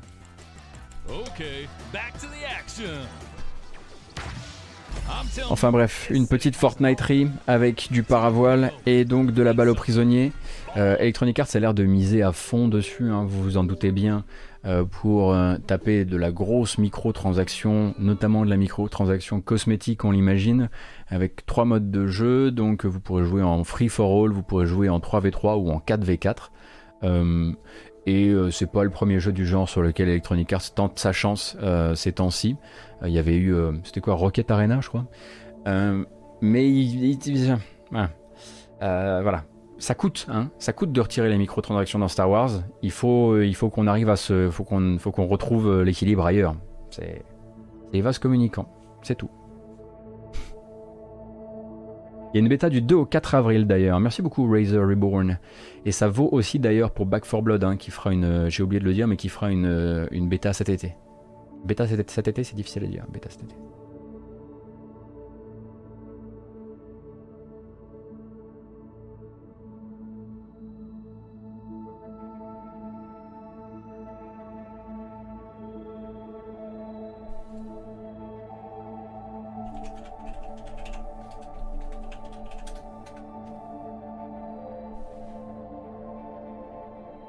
Hop, hop.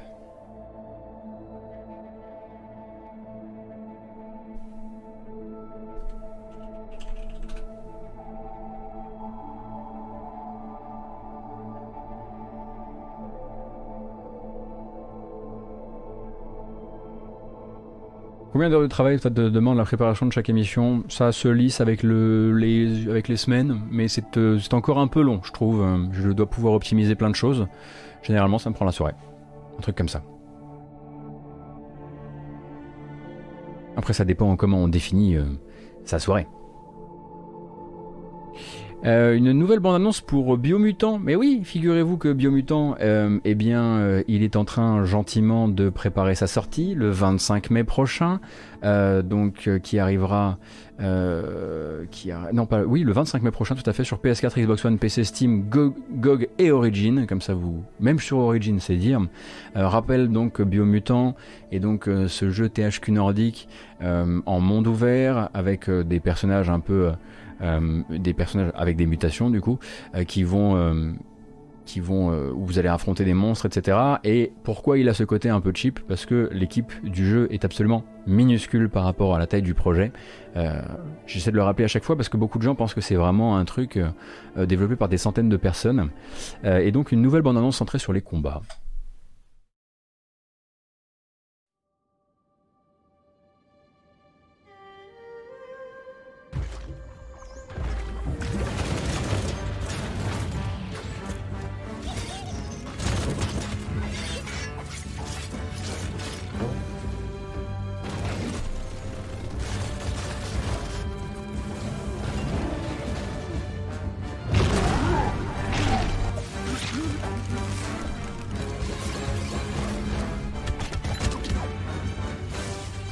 La pistole laser, moi c'est un peu pareil. Mine de rien, maintenant que je sais que c'est un défi complètement zinzin fait par euh, une équipe beaucoup trop petite, je suis euh, un petit peu. Euh, je suis beaucoup plus curieux. Parce que, en fait, il faut que vous compreniez que ça, c'est probablement son meilleur trailer, mais avant ça, Biomutant a, parfois montré des séquences de gameplay où il, voilà, ça balançait des trucs à 15 FPS. on avait l'impression que il manquait toute une partie euh, du, de feeling, euh, de, finition visuelle, etc. Là, c'est probablement son plus beau trailer. Et on avait euh, plusieurs fois eu l'occasion de se dire merde, putain, j'espère qu'ils sont pas beaucoup là-dessus parce que le jeu, a l'air d'être il a l'air d'être quand même en, pas en détresse, mais il a l'air de, tenir avec des, parfois avec des bouts de ficelle, quoi. Combien de personnes sur le studio Qu'est-ce qu'on avait dit la dernière fois? Une vingtaine. Merci Dwayne, c'était ça, une vingtaine de développeurs. Une vingtaine de développeurs sur un monde ouvert en 3D. Franchement, hein.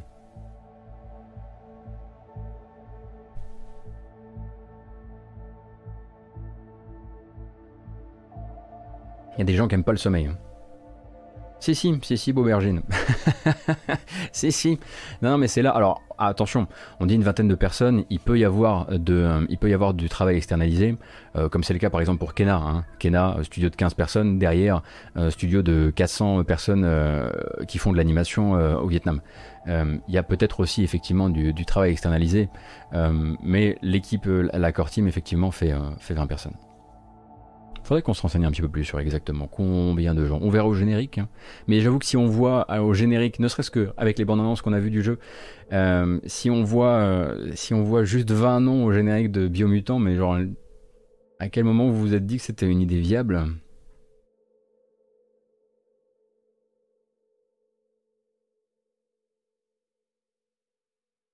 Après attention hein, Raptor, je dis pas que euh, je dis pas que Ember Labs, euh, les gens qui sont sur euh, Kena, communiquent pas sur le fait qu'ils externalisent. Ils, le font. Hein.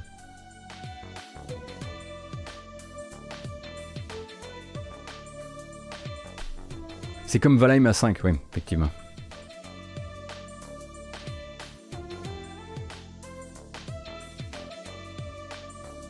Je, ne bah, dis pas ça, euh, Spybird. Je dis pas qu'il faut être, euh, que c'est un argument social de dire regarde, euh, ils font,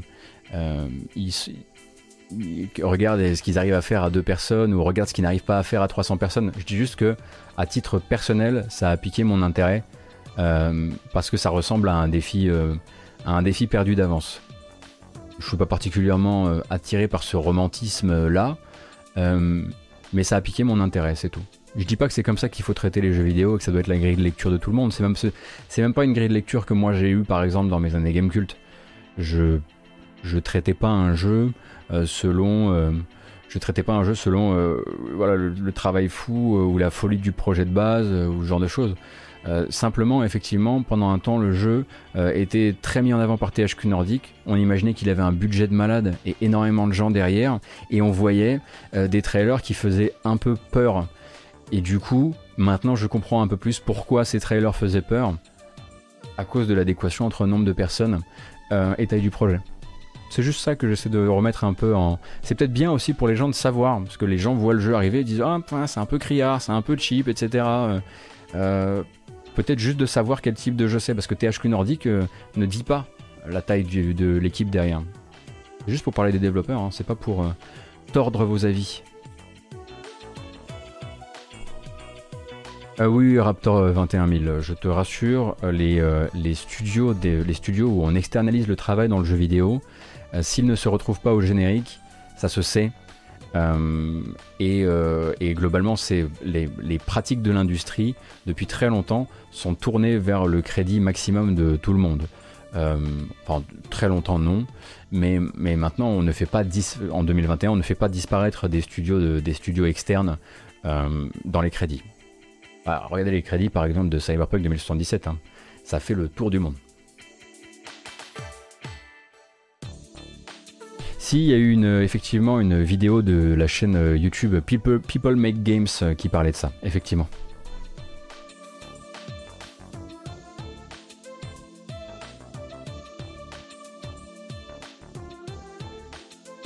Tu connais un studio français qui n'a pas été crédité dans, les jeux, dans des jeux Sony? Euh, alors après, c'est arrivé aussi, moi aussi j'en connais, je ne veux pas trop en parler, mais euh, où en fait c'était des, ça faisait partie du, moi je connais une histoire où ça faisait partie du contrat. C'était euh, pour des raisons de communication, on peut pas, c'était, pas chez Sony, mais pour des raisons de communication, on peut pas laisser dire que vous avez sauvé la mise. Ça, ça existe aussi et c'est très répandu. Hein, des studios qui voilà euh, passent derrière, attrapent la balle en fond de cours. Et dans le contrat de base, il y a, euh, au fait, on, peut, on peut vraiment pas en parler.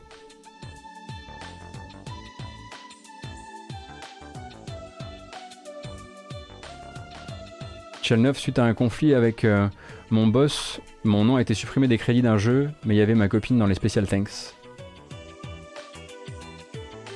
Oui, il paraît que ça arrive aussi.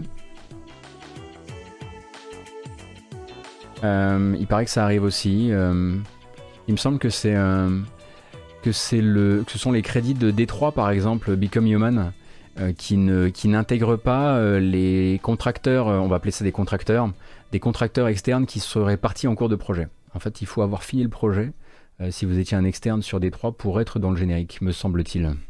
Et ça, en revanche, c'est pas dans les pratiques de l'industrie, me semble-t-il.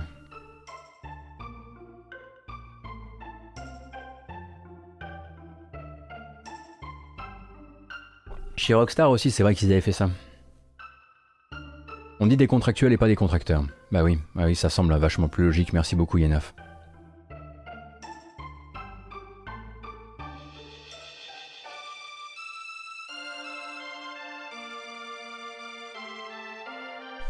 Même en interne, si t'es parti avant la fin de Détroit, il y a des chances que tu sois pas au crédit. Faudrait qu'on en discute un peu du principe de. Il y a probablement des discussions avec. Bah, vous avez vachement plus de savoir sur le sujet hein, que moi. Euh,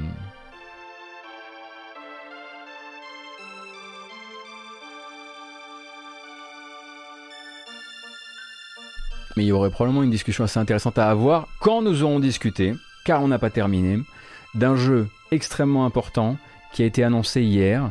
Je vais essayer de vous pitcher ça le mieux possible. Bon.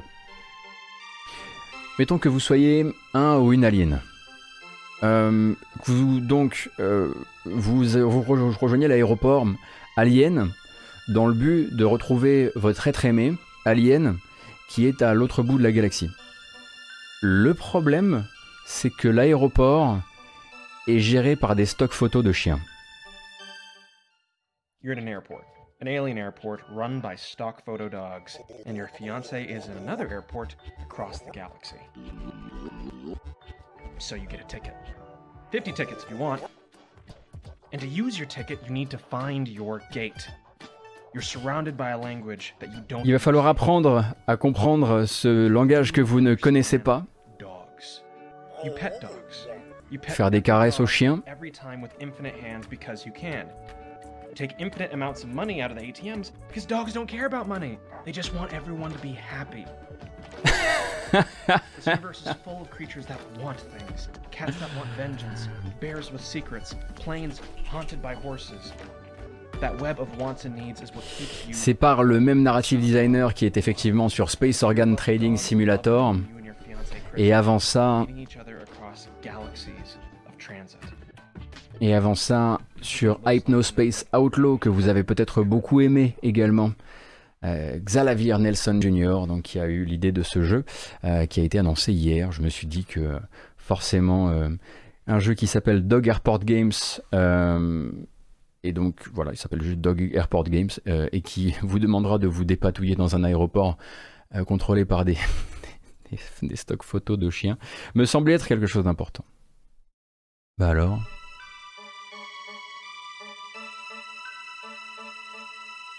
Ah mais attends, il s'appelle pas Dog Ah, il s'appelait Dog Airport Games avant, mais maintenant il s'appelle An Airport for Aliens Currently Run by Dogs.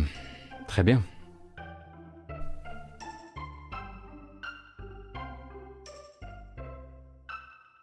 Après, si vous aimez effectivement euh, euh, vraiment un humour très différent et très barré dans les jeux, généralement ce qu'écrit, euh, je sais pas si on dit Xalavir ou Chalavir Nelson, c'est assez puissant. Bah, si vous avez fait Hypnospace euh, Outlaw, vous savez de quoi on parle.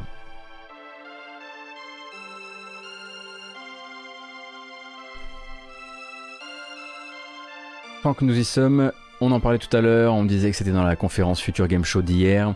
On va lui faire une bonne place. Game Deck annonce donc, confirme sa sortie pour le 16 septembre. It's a strange profession. Game Deck. Game Deck donc. C'est l'autre RPG cyberpunk polonais, celui qui est en vue du dessus, et dans lequel, bah, dans celui-ci, vous allez visiter les mondes virtuels, puisque le but, ça va être d'aller enquêter dans les jeux vidéo connectés du futur. Par exemple, aller, aller enquêter dans Farmville pour comprendre si les joueurs sont vraiment là parce qu'ils sont heureux ou si ou s'ils seraient pas prisonniers et esclaves obligés de travailler contre leur gré dans le jeu. Anonymity skins, used to cover up unpopular activities. All can be found. All can be traced. Non, non, c'est pas Ready Player One the game. Et attention en revanche, quand on dit RPG, il s'agit pas d'un RPG avec des combats, il s'agit pas d'un RPG euh, avec de la tactique. Euh, globalement, c'est un RPG en vue du dessus, présenté, euh, on va dire très grossièrement, euh, comme comme un Pillars of Eternity, dans lequel en fait vous n'allez pas, vous allez mener des enquêtes. donc pensez au, au, Sherlock Holmes de Frogwares, où vous allez avoir un tableau de déduction, vous allez récupérer euh, des... Euh, oui, à l'isométrique, pardon, tout simplement, j'aurais mieux fait de dire ça. Euh, vous allez récupérer des, indices et vous allez désigner les coupables, etc. Donc c'est aussi un, CRPG un peu particulier, hein. c'est pas juste, c'est pas pistolet, baston contre des gardes, enfin, c'est pas cyberpunk quoi. Vous avez pas mal de séquences de gameplay qui ont été montrées un petit peu par-ci par-là. Euh, le jeu est en développement depuis, il est chez Anchar maintenant depuis, euh, c'est le studio. Euh, il doit être depuis 3 ans, on entend parler je pense. Il y aura peut-être un peu plus d'action dans un Disco Elysium, mais... Mais voilà. Du coup maintenant c'est daté, ce sera le 16 septembre. Également hein, du, côté des, euh, du côté des jeux que moi j'avais repéré pour la matinale un tout petit peu avant qu'ils viennent se remontrer euh, durant, le, durant le futur game show. Celui-ci je vais vous le montrer juste pour qu'il rentre un petit peu sur votre, euh, sur votre, votre grand jeu d'échecs. Mais je ne sais pas si vraiment j'aurais envie demain d'y faire confiance. Je m'adresse peut-être à un, télo qui est sur le chat, tu nous diras ce que ça t'inspire, avec Timessia, qui est donc un, un action RPG, avec un twist quand même.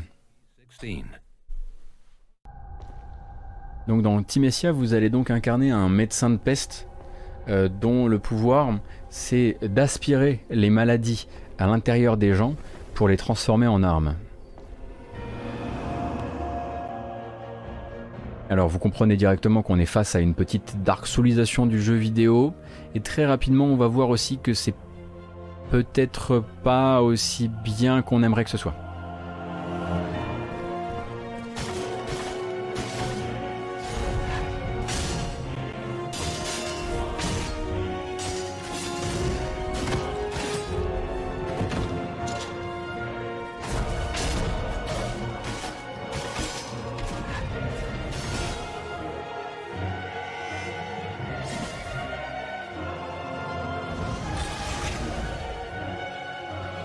Et donc c'est prévu pour le... On imagine que la date est tout à fait fantoche pour le moment euh, et qu'elle est juste là pour dire qu'on veut que les développeurs feront de leur mieux puisqu'ils ont prévu de le sortir le 31 décembre 2021.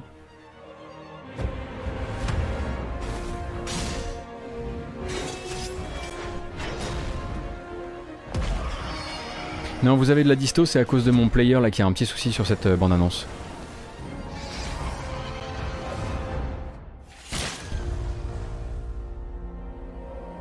Donc Timessia donc sur PC en 2021. il y a écrit 31 décembre 2021 sur la fiche Steam, mais je pense que c'est vraiment une, c'est vraiment plus une blague qu'autre chose. Oui, il y a un côté effectivement un peu Bloodborne light, on va dire. Et celui-ci, je l'ai repéré grâce à Pipo Mantis sur Gamecult, un petit jeune qui débute, euh, qui donc a fait une news sur euh, la sortie euh, prochaine, en 2021 en tout cas, sur PS4 ainsi que sur Switch, de Clockwork Aquario. Clockwork Aquario dont la particularité est d'être, en tout cas selon ses développeurs, la ressortie, la sortie enfin pour de bon d'un projet, du dernier projet de, on dit Weston, West One? En 93, qui était donc un jeu d'arcade qui n'est soi-disant jamais sorti, euh, ou en tout cas, peut-être, enfin, ils essaient de, en tout cas de créer l'affiliation entre le jeu qui, qui n'est jamais sorti et celui-ci, genre euh, on l'a retrouvé, on l'a terminé quoi. Ça peut, ça peut faire partie un peu du narratif autour du jeu, mais du coup, Aquario devient Clockwork Aquario.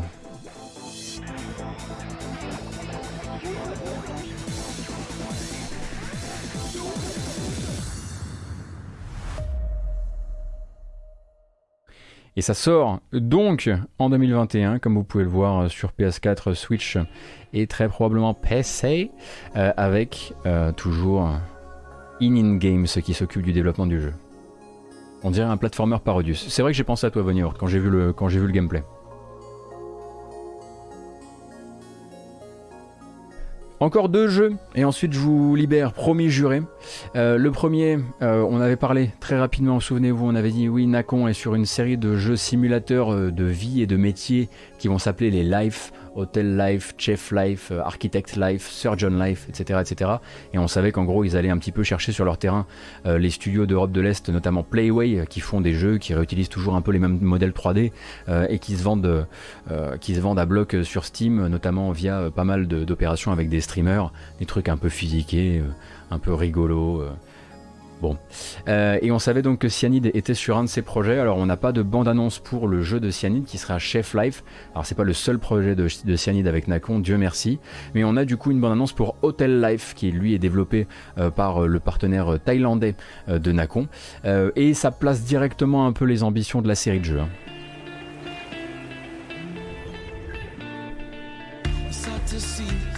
Oh, je vais me faire des MCA. Eh merde.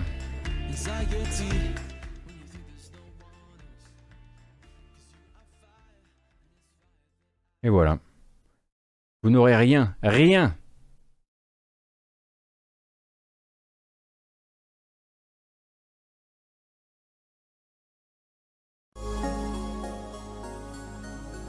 Donc voilà, ce sera ce genre de jeu hein, euh, que vous pourrez euh, que vous pourrez pratiquer dans la série des Life. Euh, c'est c'est des, des cash machines à vraiment pas cher. Euh, euh, et, de savoir effectivement qu'on qu'on envoie, qu'on envoie si une, une des équipes de Cyanide se fader ça, ça, ça rend un peu triste quoi. Euh, donc euh, on aura l'occasion de, voir ce celui que eux feront, mais on imagine que du coup le but euh, c'est de faire des jeux qui soient à l'économie et de fait qui soient des jeux où en fait on partage énormément tout ce qui est tout ce qui est asset 3D, etc.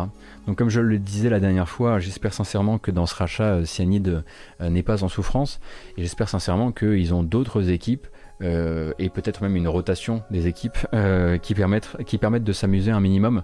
Il y a toujours effectivement Bloodborne, euh, Bloodborne, j'allais dire Bloodborne 3, Blood Bowl 3 en projet chez, en Cyanide, mais bon. Les mecs font quand même du recyclage de leur simu gestion cycliste depuis plus de 15 ans. Oui, alors effectivement, on imagine que c'est très probablement l'équipe qui faisait Pro Cycling Manager qui se retrouve à faire ça. C'est pas une raison non plus, hein, parce que là, ça a l'air d'être vraiment éclaté. Et une toute dernière pour la route car la bande-annonce est tombée euh, aujourd'hui euh, ou hier euh, et j'avoue que c'est mon type de jeu. On est presque sur un jeu Playway, hein, donc il y a tout un paradoxe. D'un côté, je viens de regarder Hotel Life en disant que c'était éclaté, et là je vais vous montrer Off-Road Delivery Service, qui est littéralement un jeu de livraison en 4x4. Bon, voilà, je, je fais l'examen de mes propres de mes propres paradoxes.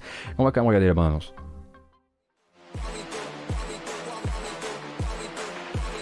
Celui-ci, j'accepte le DMCA.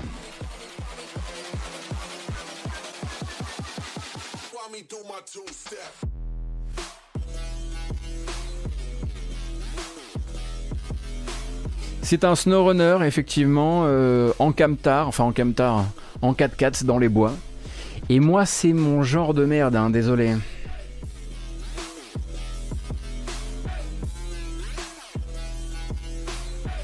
Vous voulez, c'est un peu comme un Death Stranding avec un moteur, quoi. Ah, moi j'adore ce genre de jeu, c'est trop con, hein, mais j'adore ça. Ah oui, ah oui, oh là là, vous allez prendre des avocats, vous. Oh là là là là.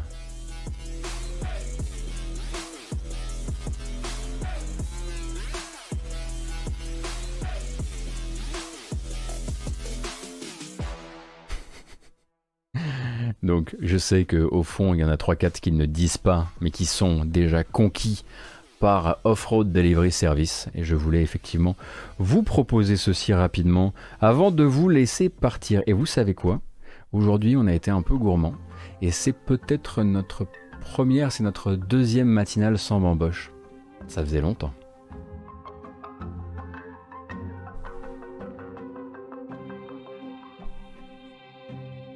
Oh bordel, j'avais pas vu la recommandation. Oh la vache Ah bah oui, tiens, dis donc. Faut que je désactive les recommandations sur YouTube de toute façon. Bref, euh, toujours est-il que c'est terminé pour aujourd'hui. Je voulais vous parler de musique de jeux vidéo, mais là on n'a pas le temps, il est 11h30, faut que j'aille m'occuper de la publication de mon, test en pige sur Gamecult. Donc on va tranquillement s'arrêter là, et puis je garderai ça pour une prochaine fois, promis, promis, promis. Euh, qu'est-ce qu'on va se... Ouais, c'est très bien ça.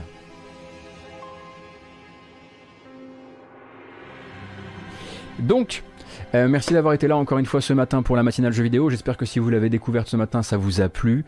On fait ça du lundi au vendredi de 9h euh, à 11h30 toujours. Et puis, nous, on se donnera rendez-vous si ça vous intéresse ce soir 17h, enfin ce soir 17h, cet après-midi 17h, pour suivre ensemble le ID at Xbox.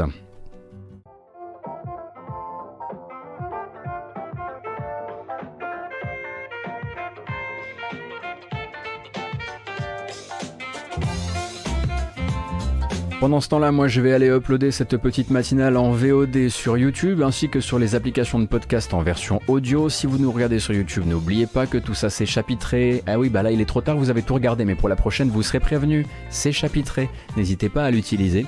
N'hésitez pas non plus à laisser un petit commentaire ou un pouce bleu si vous avez envie de soutenir l'initiative matinale, l'opération matinale, les Avengers du matin. Je suis tout seul. Euh... Euh, et je vous remercie évidemment euh, grandement pour votre présence ce matin, pour votre soutien comme d'habitude, euh, qui est toujours aussi indéfectible. Ça me, fait. Ça me fait énormément plaisir, ça me fait très très chaud au cœur. Il va y avoir un raid dans quelques secondes, n'hésitez pas à rester dans le coin pour découvrir des gens peut-être sur Twitch.